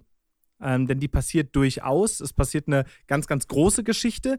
Aber die herauszufinden und die mitzuerleben, war für mich ganz stark der, der Kern auch von dem Spiel. Ähm, da sind auch einige große Überraschungen dabei. Man würde das im ersten Level, glaube ich, nicht erwarten, in welche Richtung das geht. Das ist nur insofern ganz besonders, dass dir das nicht erzählt wird und dann, und dann wird dir ein Text vorgelesen oder so, sondern das passiert nur über Environmental Storytelling. Also wie sehen die Level aus, was verändert sich, was passiert in den Leveln um einen herum. Und das nimmt ähm, einen ganz, ganz krassen Lauf und eine ganz, ganz starke Geschichte, die am Ende dann auch in der DLC nochmal eine weitere Pointe dazu bekommt, die ich dieses Jahr wieder sehr, sehr stark fand. Und da geht es dann um Sachen wie ähm, Ethik von Fotojournalismus, da geht es um Sachen wie Polizeigewalt, da geht es um Sachen wie Herrschaftsverhältnisse und so weiter und so fort. Ähm, und all das passiert aber eben im Hintergrund, während du deine Motive suchst. Und das ähm, hat mich sehr beeindruckt. Ähm, tja, ich kann euch nur sagen, in meinem Game of the Year 2020 war es sehr, sehr schwierig, Fotos zu schießen. Also kommen wir zu meiner Ichiban. Number one. Numero Uzi. Numero uno. Das war dieses Jahr Half-Life Alyx.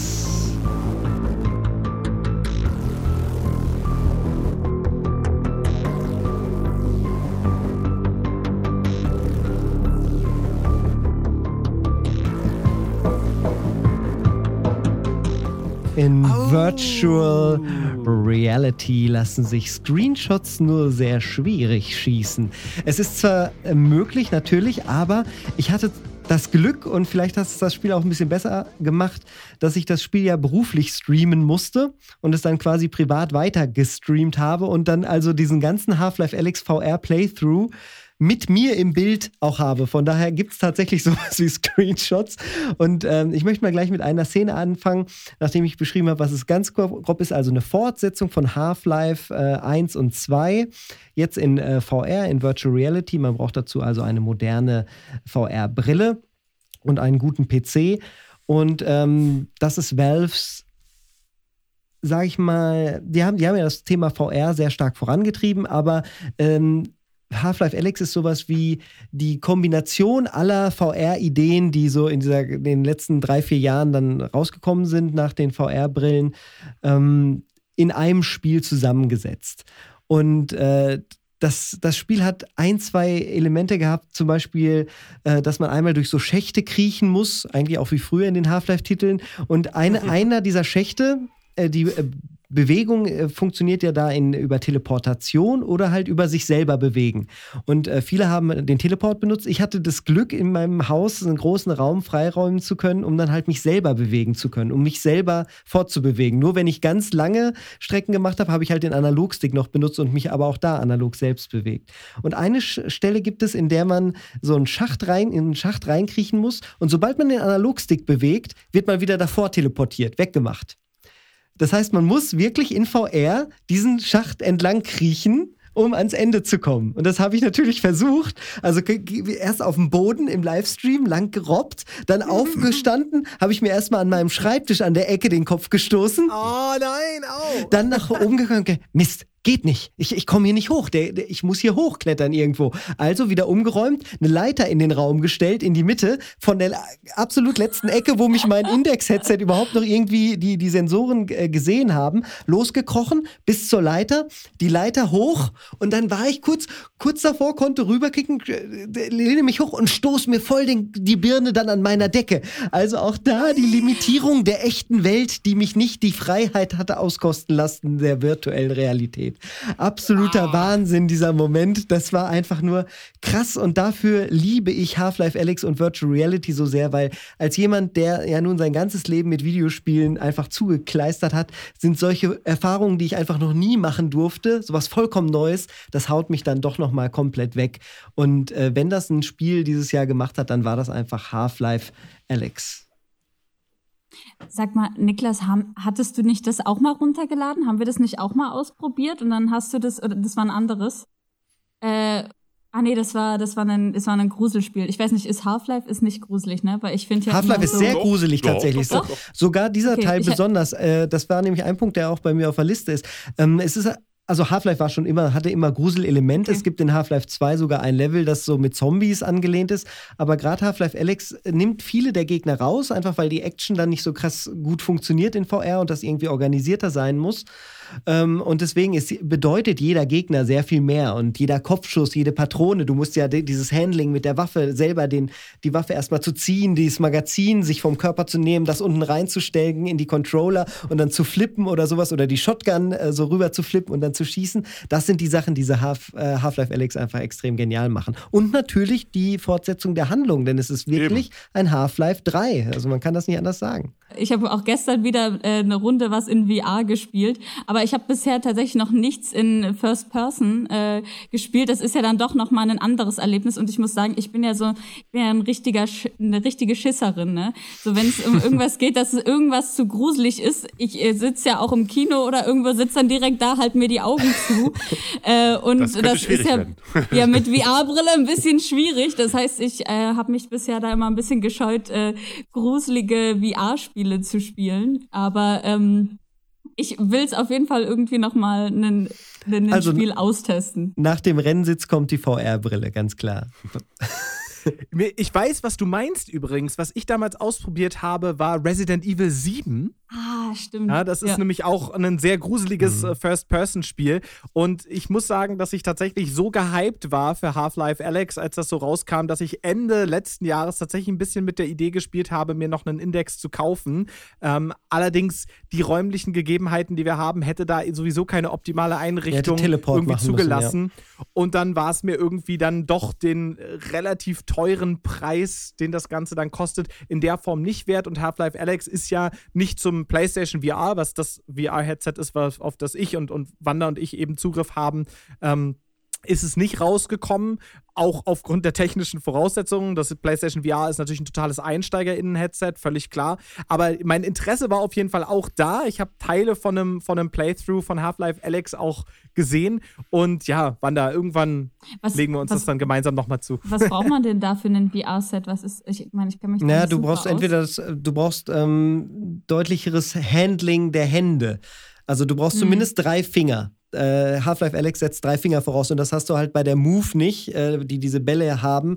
Da funktioniert Ja. das dann nicht, die, die Finger einzeln zu benutzen. Ich meine, es gibt Mods, du kannst sogar das PlayStation VR-Headset für Half-Life Alex nutzen. Es ist aber dann eine sehr, sehr eingeschränkte und sehr schlechte Erfahrung im Vergleich zu einem Oculus-Headset oder, äh, oder dem äh, der HTC Vive oder Valve Index. Michi, ist denn das jetzt die Zukunft? Du als, als Nein, jemand, nein, tatsächlich ist es vielleicht sogar der Sargnagel. Also, Ja, wenn man sich mal überlegt, weil das gedacht. Spiel hat jetzt alles richtig gemacht, Hm. äh, war das, worauf ich. Ich gebe das ja offen zu. Ich habe vor vier, fünf Jahren noch mit dem Gedanken gespielt, irgendwann mal eine VR-Arcade aufzumachen, eine virtuelle Realitäts-Arcade mit einem großen Raum zu mieten und dachte, das wäre die Zukunft und alles geht jetzt in die Richtung, die Technik ist perfekt. Hatte ja als einer der ersten in Deutschland diese, eins dieser Headsets auf auf den Messen und war ab, absolut geflasht von der Technologie. Und muss aber sagen, jetzt, wo ich auch ein Spiel gespielt habe, das eigentlich alles richtig macht, es ist und wird wahrscheinlich so erstmal eine Nische bleiben. Es Ja. ist nicht im Mainstream angekommen. Äh, die Leute kaufen sich nicht so teure Headsets, haben nicht die Ge- Begebenheiten und sie wollen vor allen Dingen auch nicht abgetrennt sein von der, von der Außenwelt. Also wenn man es nicht gerade streamt, und auch das ist ein mega Hassel, also da den Chat Ja. und so reinzukriegen und sich äh, irgendwie, ich musste immer meine Hand drehen und dann irgendwie so den Chat äh, in die virtuelle Realität zu holen und dann das zu lesen, ähm, das, ist, das ist einfach zu, zu viel Aufwand für den Mainstream. Ja, es ist super geil, da muss man gar nicht drüber sprechen. Es ist aber halt nichts, was man jeden Tag macht. Es sei denn, man Genau. löst wirklich einen Raum lo- los von allem und äh, da findet nur das statt. Ja. Ich finde es so lustig, wenn man sich so anguckt, zum Beispiel die PlayStation, die neue, hat ja so ganz viele Quality of Life Features, ja. Also dieses, zum Beispiel diese Cards, die sie jetzt haben, dass du in einem Spiel auswählen kannst, ich möchte jetzt gerne auf das und das hinarbeiten, ähm, schick mich doch bitte mal einfach zu der Mission. Also es geht alles eher so in Richtung Convenience. Wie kann ich hier und da mal 10 Minuten Gaming kurz einstreuen in meinen Alltag, für den ich eigentlich, an dem ich eigentlich sonst nicht so viel Zeit hätte dafür. Und ähm, das finde ich halt irgendwie sehr, sehr, das ist genau das Gegenteil von dem, was VR halt benötigt, nämlich wirklich dezidierte Zeit, dezidierter Raum, dezidierte Technik. Und da geht der Trend halt voll weg von. Ja. Ne? Zumindest der Mainstream. Also wenn wir uns angucken, Michi hat auch sich drei Bildschirme aufgebaut und, und äh, spielt, äh, spielt iRacing. Also natürlich, äh, genau wie Michi gesagt hat, dabei ist ja lange die Frage gewesen, ist das der, ist das die Zukunft? Ja, haben wir irgendwann alle nur noch alle Spiele so? Ähm, und das finde ich jetzt interessant, dass du das auch so siehst, weil das nämlich auch mein Gedanke war, ich gesagt habe, wenn das Half-Life nicht schafft, dann schafft es keine Marke, das sozusagen in jedes Wohnzimmer zu bringen. Ähm, trotz der ganzen Dinge, die da eben der Vorteil und auch die Nachteile sind. Also es hat definitiv nochmal einen Schubs in die richtige Richtung gegeben. Die äh, Index, ähm, bei Steam kann man das ja mal sehen, die Index-Headsets und auch andere VR-Headsets sind seit dem Release von Half-Life Alyx öfter im Einsatz und Spieler haben mehr davon. Also es hat auf jeden Fall einen guten Push gegeben, aber halt nicht den Push, den sich oft VR-Spieler erhoffen oder halt den, der vor vier, fünf Jahren vielleicht noch vorhergesehen worden wäre. Trotzdem mein Game of the Year ohne Frage. Und äh, ja, mir fällt auf, äh, vielleicht habe ich auch einfach, vielleicht ist mein Game of the Year immer den äh, Spieleraum umstellen und umbauen, weil alle meine Setups immer viel zu aufwendig sind. Gut, dann äh, haben wir noch einiges Organisatorisches, ähm, was wir besprechen wollen, bevor wir äh, die Runde für heute beenden. Mit äh, vier haben wir noch. Niklas, wie sieht's denn aus? Die letzte offizielle große Folge mit dem Thema Abschied. Wer ist unser trauriger Gewinner? Abschiedsgewinner? Ja. Also in Moritz und Grim Fandango und ähm, ich und To the Moon sind ähm, in den Hintergrund, müssen in den Hintergrund treten vor What Remains of Edith Finch. Mhm. Der Pitch kam von Sepp. Herzlichen Glückwunsch. Dankeschön. Sehr, danke, sehr schön. Danke, danke. Sehr danke. verdient, wie ich finde. Äh, ich persönlich habe übrigens auch für What Remains of Edith Finch gestimmt und habe aber auch in anderen Stimmen, die dazu kamen, einen Aspekt herausgelesen, den wir, glaube ich, hier hervorheben können und der entscheidend war für dieses Spiel, nämlich es ist traurig, es ist eine dramatische Geschichte, aber es ist eine hoffnungsvolle Geschichte. Ja, das war irgendwie so ein ganz toller Aspekt, dass es eben nicht nur darum geht, im Angesicht des Abschieds zu verzweifeln. Und genau darum sollte es ja auch in der Folge gerade ganz mhm. speziell irgendwie gehen. Und insofern hast du das perfekt getroffen. Diese einzelnen Räume, die sie in sich geschlossen sind, die eigene Spielemechaniken haben, eigene Geschichten erzählen, von denen wir dann auch schrittweise im Spiel wieder Abschied nehmen. Ja, sei es irgendwie der absurde Comic-Stil von dieser Horrorszene, die es gab, sei es das ähm, sehr, sehr traurige und eben auch da trotzdem wieder auch von Freude erfüllte Spielen in der Badewanne, was dich persönlich ja. so getroffen hat, Sepp. Da waren so viele Aspekte dabei und deswegen ein sehr, sehr würdiger Gewinner, Sepp, mit What Remains of Edith Finch. Ja, vielen, vielen Dank. Es hat mich selber auch immer wieder angerührt und es war ein, ein ganz besonders fantastischer Stream, muss ich sagen. Äh, noch, natürlich nochmal zusätzlich durch, durch den tollen Geburtstag, den wir dann noch gefeiert haben. Das kam noch das dazu. Stimmt, Aber ja. es war auch einfach schön. Wir waren, wir waren ja sogar zu dritt dann da. Also es war äh, ähm, sehr, sehr schön, erfüllt mich mit großer Freude und Trauer das Spiel. Ach, es erwärmt mein Herz. Okay, wir machen natürlich auch noch weiter mit weiteren Episoden, nämlich die nächste offizielle Folge von Hendiatris wird sich um ein Thema drehen mit dem Namen Papier. Und für rasche, rasche, rasche. rasche, rasche, rasche. Oh, großartig. Sepp ist so gut vorbereitet. Ja, ähm, nee, mein Schreibtisch ist noch nicht aufgeräumt. Und jetzt gibt es auch schon den Reveal. Die Vorbereitung des kleinen Mannes. Welche drei Spiele euch äh, erwarten werden, natürlich in den Montagsstreams auf Hendiatris Pod auf Twitch. Meinen Stream zu dem Thema habt ihr ja schon gesehen, nämlich mit dem Spiel gebaut aus Papier. Lumino City war letzten Montag dran. Kommenden Montag erwartet euch dann Michi. Richtig, ich zeige Tearaway. Leider nicht in der Version, die, die ich so beeindruckend finde, nämlich äh, die PS Vita-Version, wo auch eine ganze Welt aus Papier gebaut ist und äh, der Protagonist aus Papier gefaltet sehr viele papierige Aktionen ausführen darf, die aber auch gleichzeitig verschmelzen mit den Händen des Spielers, zumindest an der Vita. Sepp, was hast du denn an Papyrus ich bin sehr gespannt auf papierige Aktionen. Auch bei mir wird es papierige Aktionen geben, nämlich, und das ist vielleicht gar nicht so naheliegend, mit The Bard's Tale. Uh, da bin ich sehr gespannt, wo da der Bogen zum Papier ja. gefaltet wird. Ja. Aber ich jetzt. Soll ich jetzt schon sagen? Stream schön zu und äh, ich falte dann so meine schönen Weihnachtssternchen mit Papier. Dann habe ich auch ein bisschen schön. mit Papierteil, ne? ja, vier haben wir noch. Und zwar hat jeder von uns sich einen Titel überlegt, den wir kurz besprechen, nämlich das Spiel, das uns am meisten enttäuscht hat im Jahr 2020. Das ist nicht per se oh. das schlechteste Spiel. Ja, alle einmal zusammen.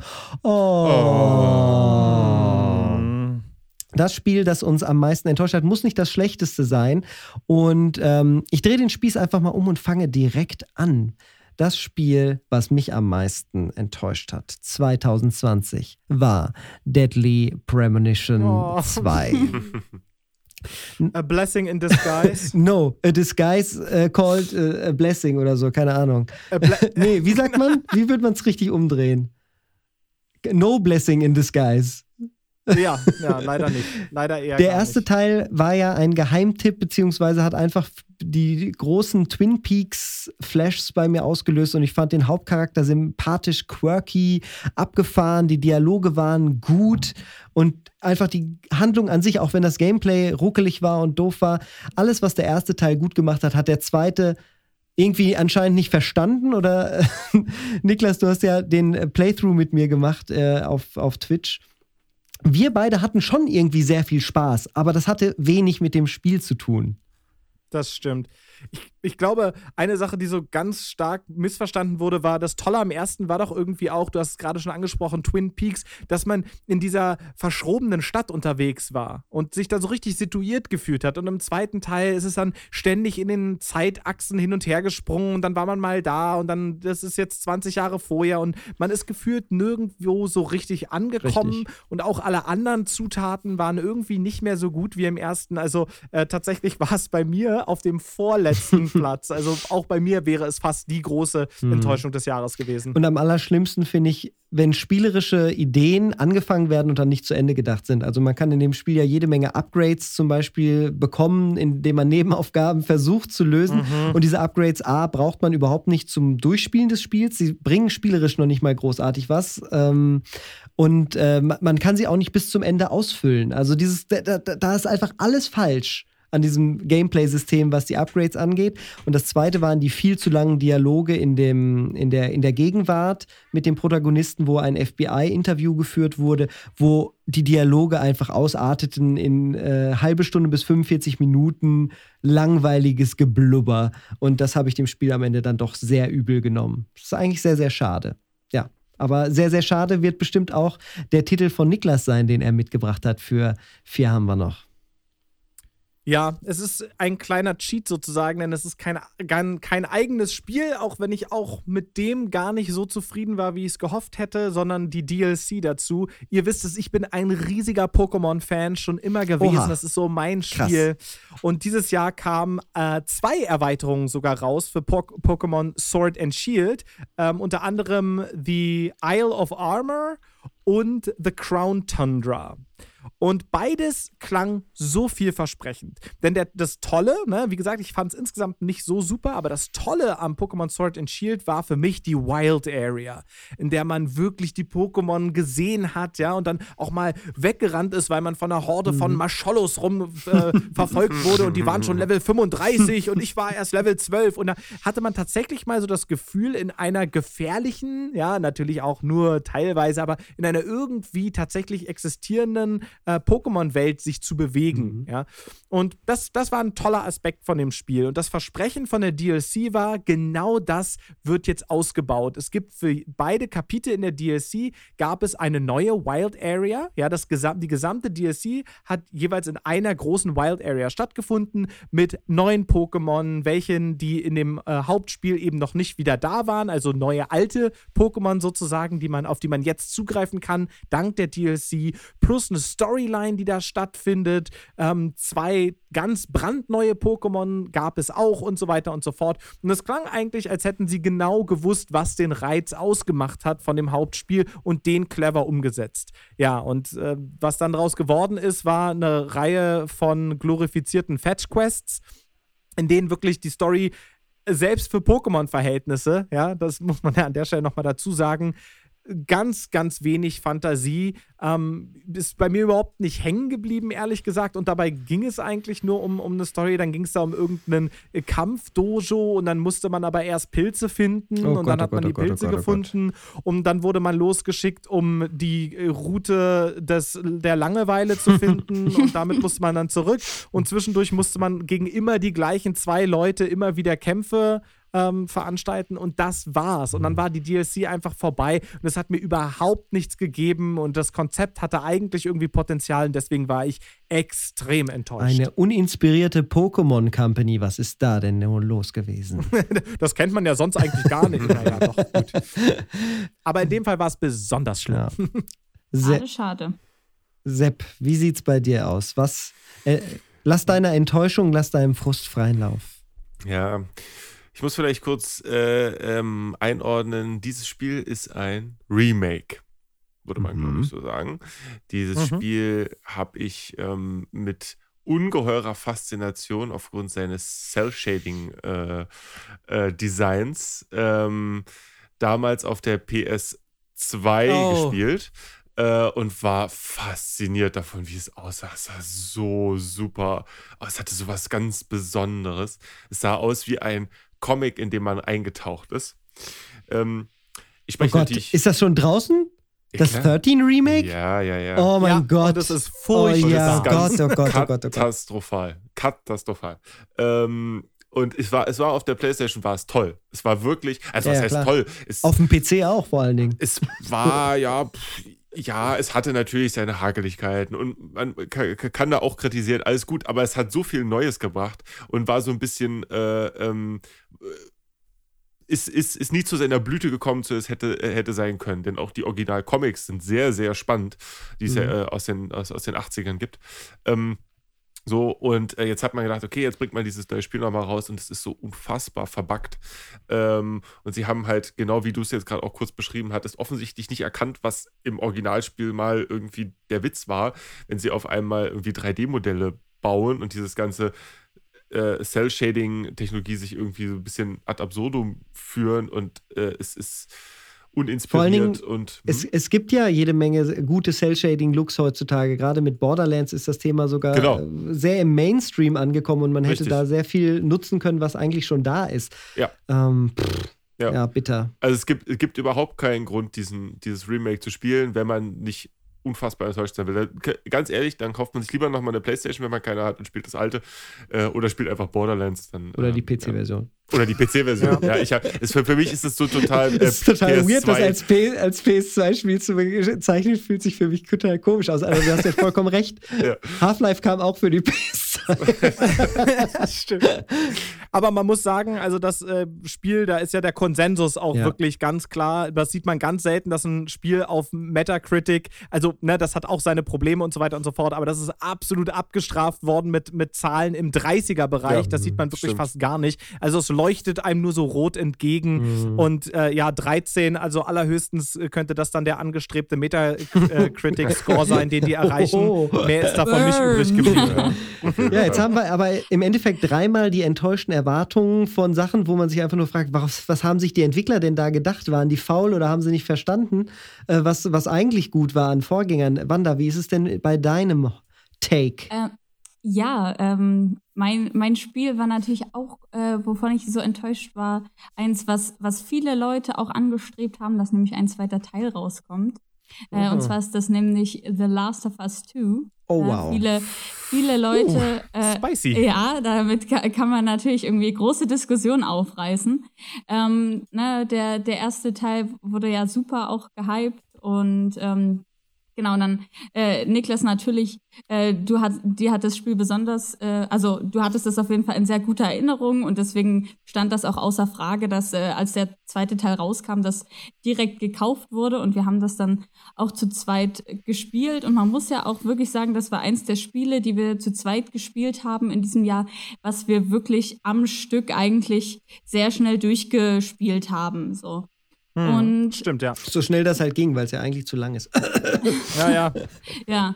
Ähm, und ja, man hätte irgendwie aus der Story, glaube ich, viele gute Sachen machen können, aber so, was so im Großen und Ganzen, wie es dann irgendwie hängen blieb, war, dass es im Endeffekt einfach eine große Rage-Aktion von, von Ellie ist, die dann irgendwie auf ihrem Rachezug ist und äh, man damit beschäftigt ist, äh, irgendwie Joel zu rächen. Und ja, wir haben natürlich auch ne, das Ding, dass wir ja da ähm, man spielt ja zwei Charaktere, nämlich einmal Ellie und einmal Abby. Und es war so ein bisschen, dass, dass er einem das, das Spiel einem auch so moralisch vorgehalten hat, wenn man später zum Beispiel mit Abby gespielt hat.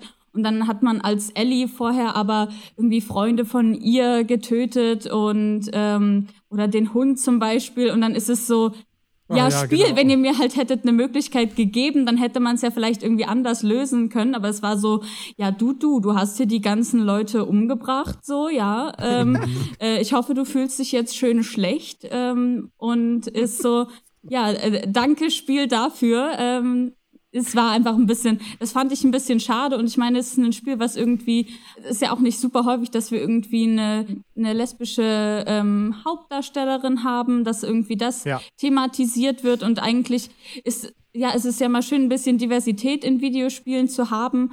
Ähm, ja, aber ich finde, daraus hätte man irgendwie mehr machen können.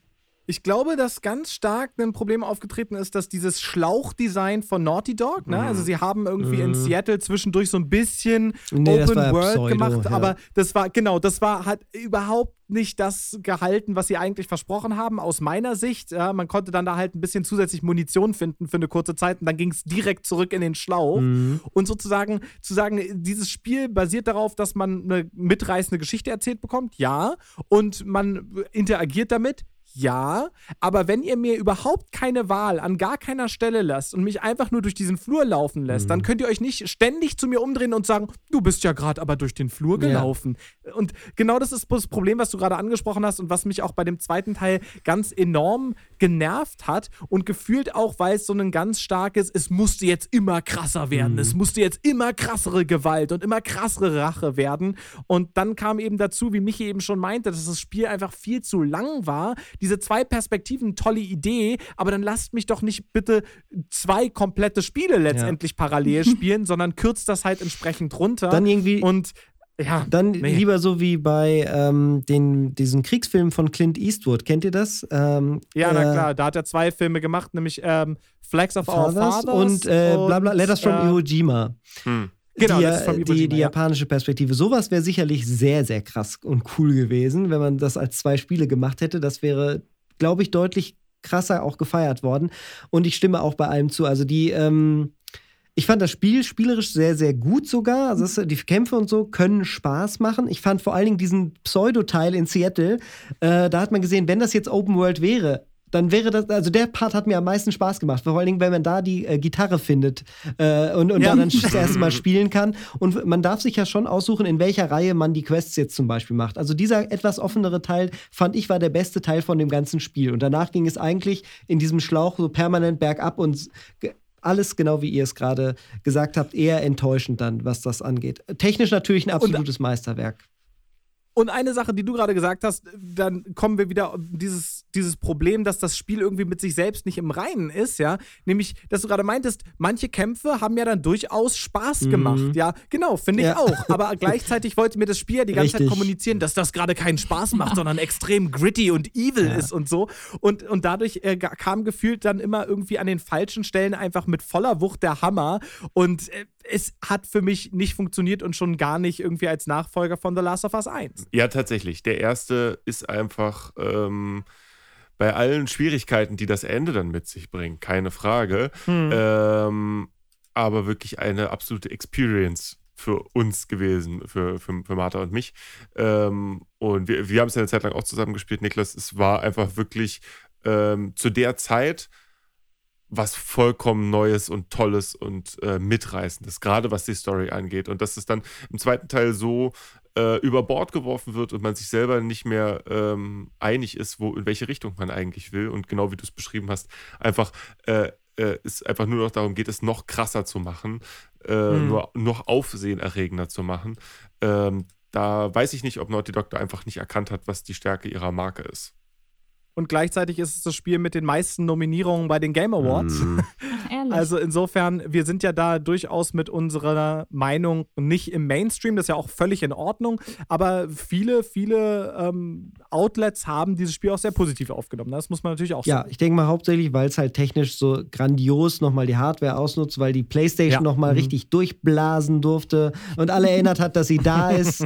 Genau. ähm, Gerade die PlayStation 4, die bei uns steht, die hat, ge, die hat geraucht, als das Spiel Ja. Ja, wirklich. und es, äh, ich meine, es hat ja eine. Vision, die man, man kann das so machen. Das ist halt künstlerische Freiheit. Das, wir Absolut, müssen das halt ja. nicht gut finden. Das ist, das ist eigentlich alles. Ich bin auch, glaube ich, nicht allgemein ganz so negativ wie ihr zum Beispiel damit. Vor allen Dingen die, äh, diese Beziehungssache, die dann ja am Ende dann noch rauskommt, das äh, hat ja nicht so ein ganzes großes Happy End. Das fand ich zum Beispiel gar nicht so schlecht, dass es zum Beispiel auch in solcher Art von Beziehung dann solche Outcomes geben kann, fand ich zum Beispiel eher eher interessant oder faszinierend und gut, dass das mal so gemacht wurde. Aber mh, das sind alles Kleinigkeiten. Und ähm, ihr merkt, bei Hendiatris geht es um Kleinigkeiten und die ganz großen Dinge im Leben. Deswegen hoffen wir, dass ihr 2020, ich wollte gerade 2012 sagen, warum auch immer, äh, 2020 ein schönes Jahr mit uns hattet. Wir hatten es auf jeden Fall mit euch und auch gemeinsam, sind schon gespannt, wie es weitergehen kann, denn die nächste Select-Folge findet schon 2021 statt. Ja. Genau. Happy New Year, kann ich da nur sagen. ähm, Und aber frohe Weihnachten. Und frohe Weihnachten. Vorher hören wir uns aber noch bei ähm, der Papierfolge. Die könnt ihr dann so richtig schön m- muckelig über Weihnachten Genau. am Kamin hören. Die kommt nämlich tatsächlich an den Weihnachtstagen raus. Insofern, da können wir euch dann mit dem Thema Papier noch frohe Weihnachten wünschen. Während ihr genau. die Geschenke auspackt und das Papier rascheln lasst, lassen wir unsere Gedanken zum Thema Papier rascheln. Und damit verabschiede ich mich von euch allen und äh, frage euch natürlich, wo man euch finden kann im Internet. Die Dame zuerst. Bitte, Wanda. Ja, mich findet man im Internet unter Wanda-Schöne, allerdings mit OE. Wo findet man dich, Sepp? Mich findet man unter Herr-Tell, Niklas. Mich findet man unter Niklas-Cook und Michi. Alles über meine Person erfahrt ihr auf ava7.de. Ui. Und alles, was wir so machen, findet ihr auf hendiatris.de und in den sozialen Medien als hendiatrispod. So sieht's aus. Tschüss. Tschüss. Wiedersehen. Bye, bye.